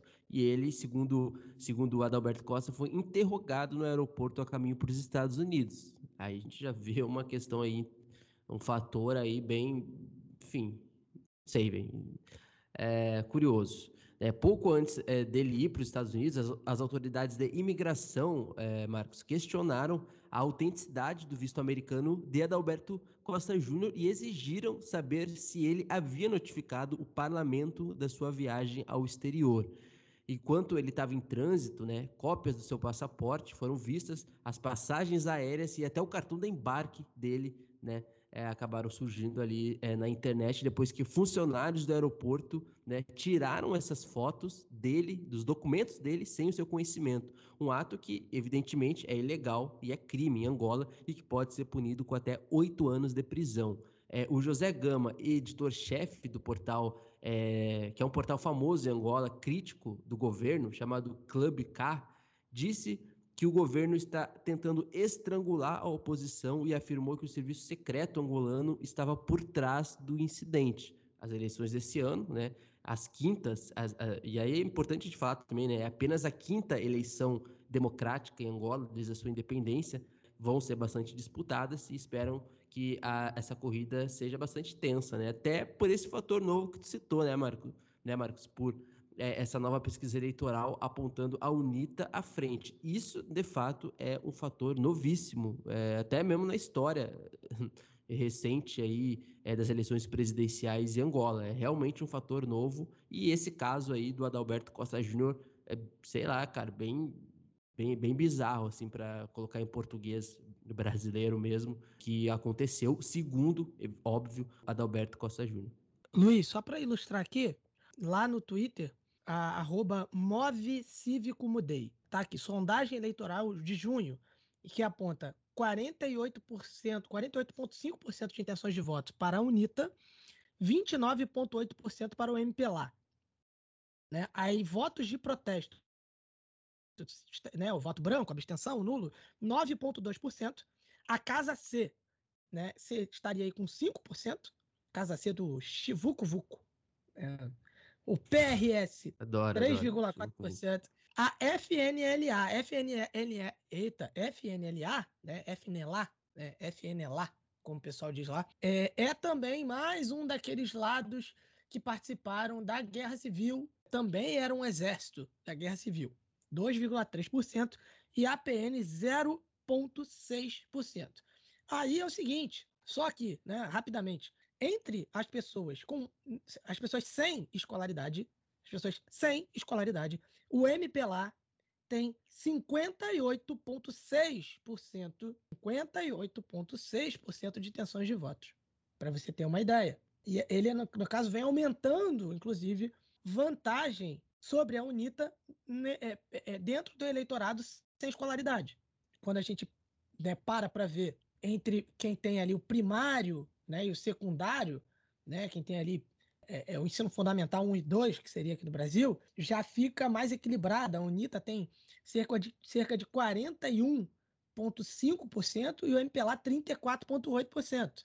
No ensino médio, UNITA já cresce um pouquinho mais, cerca de 52%, e 52% o MPLA com 24%. Já com nível superior, 64% para a UNITA e 21,3% para o MPLA. Entre as mulheres, a UNITA também está na frente, 41,9% contra 31,9%, já é mais, mais é, é, equilibrado. Né? É, é, entre os homens, né, a UNITA já tem uma, uma margem maior, né? 55,2% contra 27,7%.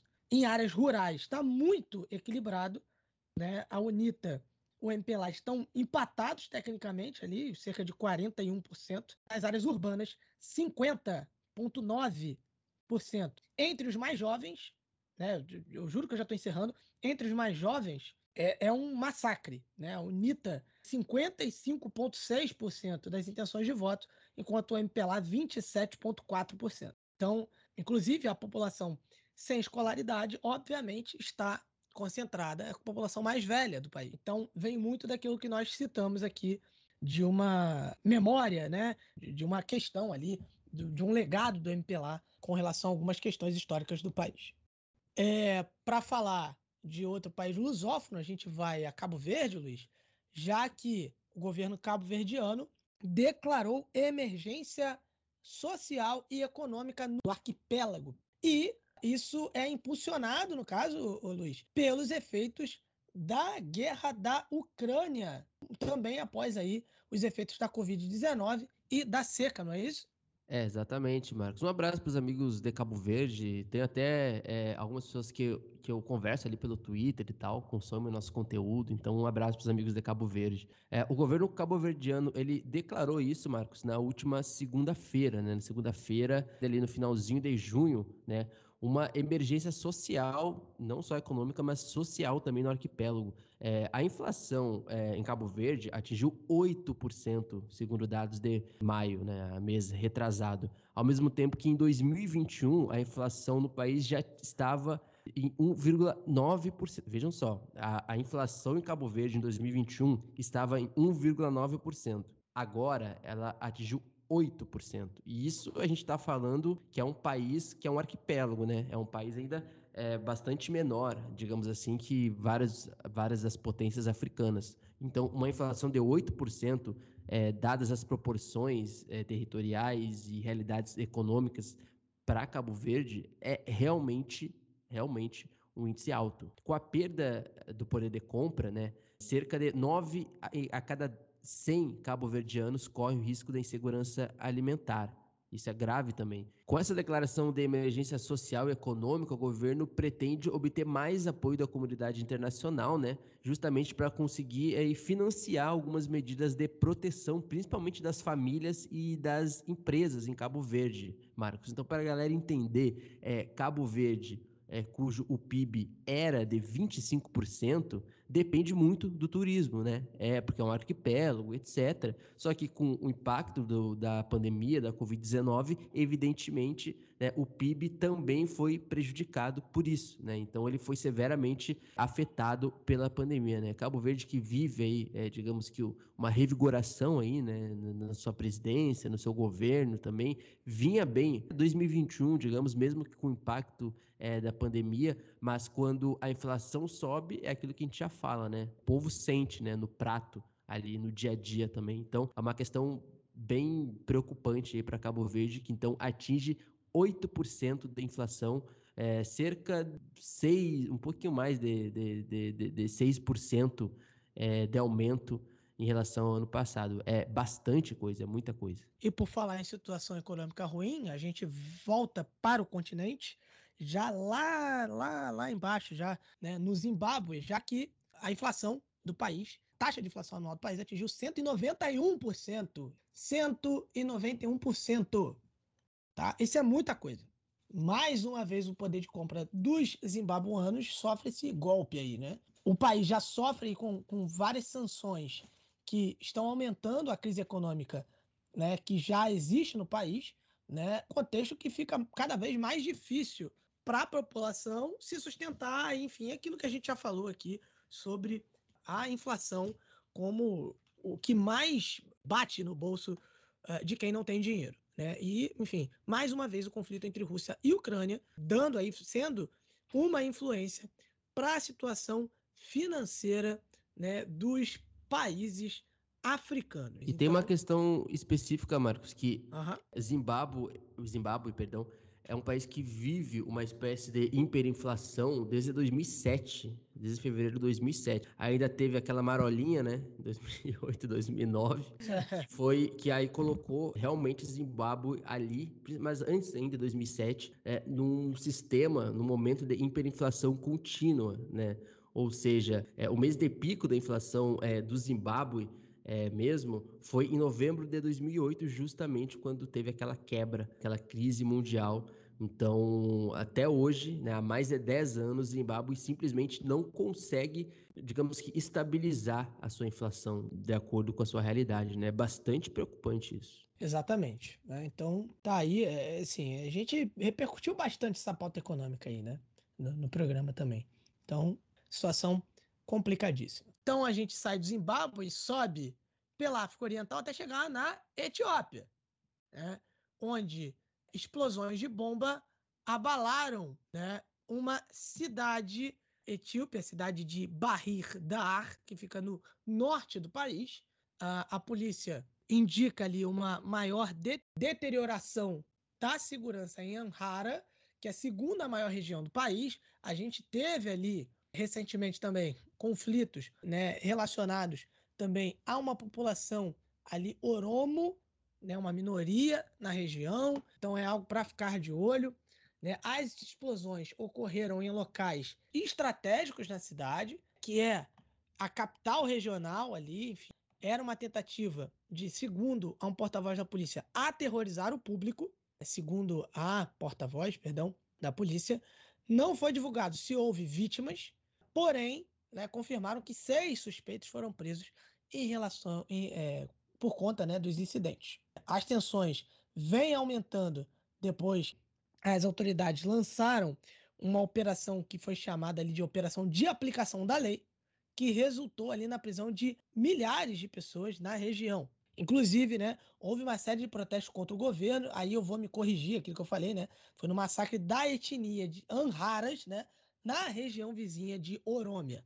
Eu meio que troquei no início da notícia, né, mas estou me corrigindo aqui. É, mais de 250 agricultores da aldeia foram mortos nesse incidente, nesse ataque. Né? Então, a situação de tensão interna na Etiópia, né, mais uma vez. É, vamos para o Quênia, Luiz? Já que Raila Odinga disse que o Ruto está abusando dos recursos do Estado. Né? O vice-presidente William Ruto estaria abusando dos recursos do Estado, Luiz. É, meu amigo. Então, é, a gente, as eleições do Quênia, né, elas estão previstas para agosto e elas estão pipocando, né? As campanhas eleitorais aí já estão em alta, né, já estão tendo os comícios já há um bom tempo. É, mas mais do que nunca, as eleições do Quênia começam a entrar na sua reta final, né? E no seu penúltimo mês. Então, é um porta-bandeira ali do Quênia, né, que é o Raila Odinga, ele abriu uma nova frente de batalha com seu adversário ferrenho na corrida pela sucessão, né, que vai ser, que é o vice-presidente do atual presidente Kenyatta, que é o William Ruto, é justamente sobre esse uso de recursos estatais nas campanhas presidenciais, né? O Odinga, ele fez uma petição à agência eleitoral sobre esse suposto uso de recursos do governo pelo Ruto em suas campanhas, ou seja, ele está acusando certo? O Ruto de conseguir grana é, diretamente do governo atual para sua campanha. É, numa carta ao chefe da Comissão Eleitoral e de Fronteiras Independente, ele disse que quer que a agência aborde pelo menos cinco questões para garantir a igualdade de condições antes das eleições no dia 9 de agosto. É, é importante a gente falar, Marco, sobre é, essa eleição, porque ela é muito importante. Né? A gente está falando de uma potência da África Oriental, como é, é o Quênia, de um ponto de vista e do momento histórico no qual é, as eleições presidenciais no Quênia, normalmente no, na última década, é, ou nas últimas décadas, no século XXI, foi bastante apoiada através também da violência eleitoral. Né? A gente já falou em alguns outros momentos sobre outras questões aí é, de eleições presidenciais, onde a gente teve é, bastante violência pós e durante as eleições. E, de um ponto de vista econômico do Quênia, o Quênia é um outro país que também está estrangulado, né, de dívidas externas, principalmente, principalmente também, óbvio, que como impactado bastante pela, pela pandemia. Mas o Quênia, como uma potência da África Oriental, precisar de um salto e de uma plataforma é, política e econômica bastante dura para tentar conter é, a crise todo, e tudo o que envolve a desigualdade no Quênia nesses últimos anos. É, e Luiz, tem algumas regiões que foram mais visitadas, né? Alguns candidatos, né? As regiões ricas, né? Em votos ali, os maiores colégios eleitorais, né? Ali do Monte Quênia, do Vale do Rift, que vocês já devem ter ouvido o nosso querido Guilherme Paranhos falando sobre aqui no, no, no África em Pauta e o Oeste foram as áreas mais visitadas pelo presidente William Ruto e o seu principal rival, né, o Azimio La Umoja, da One Kenya Coalition. E aí, no caso, né, o Nation News Plex, é, enfim, que é um veículo local, é, analisou né, e revelou que entre 1 de janeiro e 12 de junho de 2022, o Ruto e o Odinga né, gastaram ali os seus esforços nas três regiões, né, é, à medida que é, a busca por votos para as eleições gerais de 9 de agosto entrou aí na, na reta final. Né? Falta bem pouquinho assim também como a eleição uh, de Angola que a gente mencionou. No caso, a, as, essas três regiões respondem por mais da metade, é, é, coletivamente essas três regiões respondem por mais da, metade dos 22,1 milhões de eleitores cadastrados, então são cerca ali de 11,1 milhões de eleitores nessa região, então né, a busca ela se concentra mais ali, né? Por exemplo, o Ruto visitou ali o Monte Kenya durante 36 vezes. É, o Odinga teve durante 15 vezes esse ano. Enfim, realizou dois grandes comícios na região. Né? Um no estádio de Tica, no condado de Quiambo, né? ali em 15 de janeiro, né? para o lançamento oficial da sua candidatura, e outro também no, em outro estádio, né? o estádio Ihura, né? lá em Muranga, é, no dia 29 de janeiro. Ele visitou ali todos os municípios da região, além também de Taracanite e Embo. O pessoal tá concentrado ali nos maiores colégios eleitorais. Isso é até natural, né? Aqui, enfim, no Brasil também a gente vai ver isso durante a campanha eleitoral de 2022. E aí tem uma, questão bem específica, Marcos, para que a galera entenda o, o, o histórico político é, do Quênia, né? O atual presidente, o Uhuru Kenyatta, que é justamente o filho do primeiro presidente da história do Quênia pós-independência, né?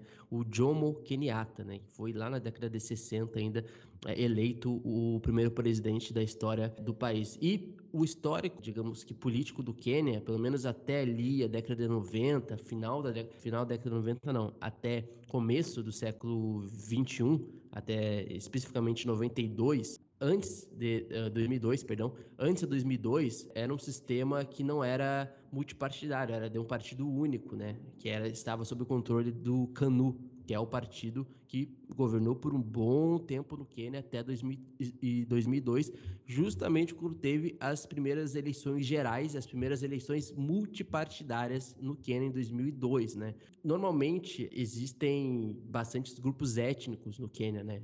É, mais de, eu vou colocar aqui no número redondo, que é mais ou menos isso, que são cerca de 40 grupos étnicos no Quênia, tá? E os Kikuyu, né, que são um grupo étnico da região central do país ali, é o maior grupo étnico populacionalmente falando do Quênia, né? Ele representa cerca de 17, 18% da população é, queniana. E normalmente a política no Quênia ela é decidida através é, de relações tribais, étnicas, né? Então, de um ponto de vista, sei lá, ao norte, ao noroeste do Quênia, existem uma dominância desse grupo étnico específico aqui. Normalmente, esses grupos étnicos aqui, é, de certa forma, eles são correlacionados a partidos políticos também, a correntes políticas nessas regiões. Da mesma forma que o, o, os Kikuyu, né, que são mais da região central, é, por estar mais na região central, por uma questão populacional e de histórico político, eles normalmente dominam ali as plataformas econômicas e políticas no Quênia e, de certa forma, formam é, o maior bloco eleitoral é, do país. E aí depois vem outros grupos étnicos e políticos também que constroem também o cenário político do Quênia. Desde 1992, os políticos eles costumam é, formar justamente afiliações tribais ali, né? É, através de, de, de, aliados, e aí depois tem as oposições e tudo mais. Desde o, de 2002, principalmente assim, na verdade, desde, desde a independência, né? Como eu disse, Quênia é muito marcado por violência política durante as eleições, né? E eu já falei que nas eleições antes do Kenyatta, né, eh, foram marcadas aí por, enfim, diversos protestos e, e bastante repressão e, e, pessoas sendo vitimadas eh, nas ruas também, nas eleições pós, nos acontecimentos pós-eleitorais, o que é algo, Marcos, que eu não sei se vai acontecer nesse nível nesse ano, assim, parece que nesse momento o Quênia experimenta um processo eleitoral mais tranquilo do que os anteriores. E é importante a gente falar, Marcos, também que são mais de 40 candidatos à presidência. 40 candidatos à presidência. Mas os dois favoritos são o William Ruto e o Odinga. Marcos, para fechar, a gente, para não dizer que a gente não falou das flores, como já diz o outro lá, né, para não ficar só nesses dois, eu fui buscar, pô, quem são os outros 40, os outros 38? Não, obviamente que não vou falar os outros 38, mas tem um candidato muito específico, Marcos, no Quênia, que ele é um candidato à presidência, né, que é o professor George Waja Koya. George Waja Koya. Né? Ele tá, é um professor, né? ele é um ativista e ele está concorrendo à, pre, presidência. Eu vou te mostrar a plataforma é, política dele, Marcos, para tentar ser presidente é, do Quênia. Ele promete legalizar o cultivo de maconha para limpar a dívida de mais de 71 bilhões de dólares do país. Essa é a primeira né, dele. Assim. E ele também planeja introduzir a criação de cobras e as exportações de carne de cachorro para a China. Beleza. Tem um último ponto. O professor George Waja Koya, ele afirma que o seu governo vai enforcar pessoas corruptas. Essa é basicamente a plataforma aí de um dos outros candidatos, fora os dois principais aí na disputa presidencial no Quênia. Tá bom para ti, Marco? C será que tem chance? Cara, eu já vi comediante sendo eleito aí na Europa, então... É né? verdade, verdade. Então, é, é isso aí, né? vamos que vamos. Então, depois dessa, desse bloco maravilhoso, a gente parte para o encerramento do nosso África em Pauta, agradecendo a você que esteve conosco até esse momento, né, pedindo para que você compartilhe com os seus amigos, né, com a galera que, enfim, você sabe que se interessa por informação do continente africano, enfim, a gente fica mais uma vez aí muito grato com todo o apoio que a gente vem recebendo né, dos nossos ouvintes. Enfim, nos siga nas nossas, nas nossas redes sociais, no arroba PDL, no Instagram, no Facebook e no Twitter que mais cresce no Brasil. E seja um apoiador do Ponta de Lança também no link na descrição deste episódio, Luiz. Você quer fazer os seus comentários finais, mandar os seus abraços? Amigo, só, pô, cara, eu, eu tô muito feliz com o resultado de, desse programa. Eu acho que foi um programa muito completo, né? A gente teve esse ato aí. E normalmente quando a gente tem esse ato, o público chega mais forte, né? Curiosamente, não sei porquê. Deve ser saudade, né? Mas deve ser saudade da gente. É, só agradecendo a toda a galera. Quem puder, pessoal, como eu sempre falei, né? Pô, indica o nosso programa, indica o nosso podcast para mais pessoas, grupo de faculdade, o grupo de trabalho é, nos grupos de WhatsApp, nos grupos de Facebook, Telegram, aonde vocês acharem. É muito importante que a gente use da informação, né? Para chegar a mais pessoas, para trocar mais ideia também. Então, assim, espero que vocês tenham gostado. Quem puder marcar a gente lá no arroba pontalancapdl no Instagram, nos stories, a gente vai repostar, não tem problema. Então, é uma forma que a gente pode saber quem está nos escutando, entendeu? Trocar uma ideia, comentar. A gente fica bastante feliz quando a gente tem esses feedbacks, beleza? Então, dá um salve também lá, nos segue, no Instagram, no, no Facebook e no Twitter, né? Que, inclusive, Marco, chegamos a 15 mil seguidores no Twitter, então é um momento bastante importante para o projeto também. É, o Twitter que mais cresce no Brasil. Né? A gente sempre diz isso e não é à toa. Gente, muito obrigado pela companhia compartilhe um ponta de lança e depois da música que você vai ouvir, nosso programa está encerrado. E o som dessa vez para encerrar é dica de Rubens Guilherme Santos, tá?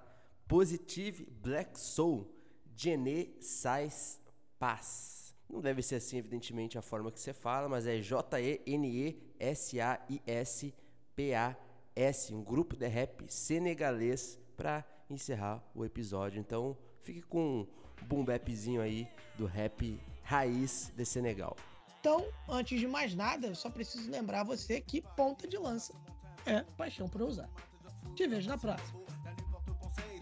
se les éveille Par mon inspiration je cherche ma place au soleil Les sujets m'attaquent, me claquent, j'éclate, j'écarte à la plaque de crack J'en ai ma pollution, corruption, agression, perdition Moi je voudrais bien connaître la solution de ce problème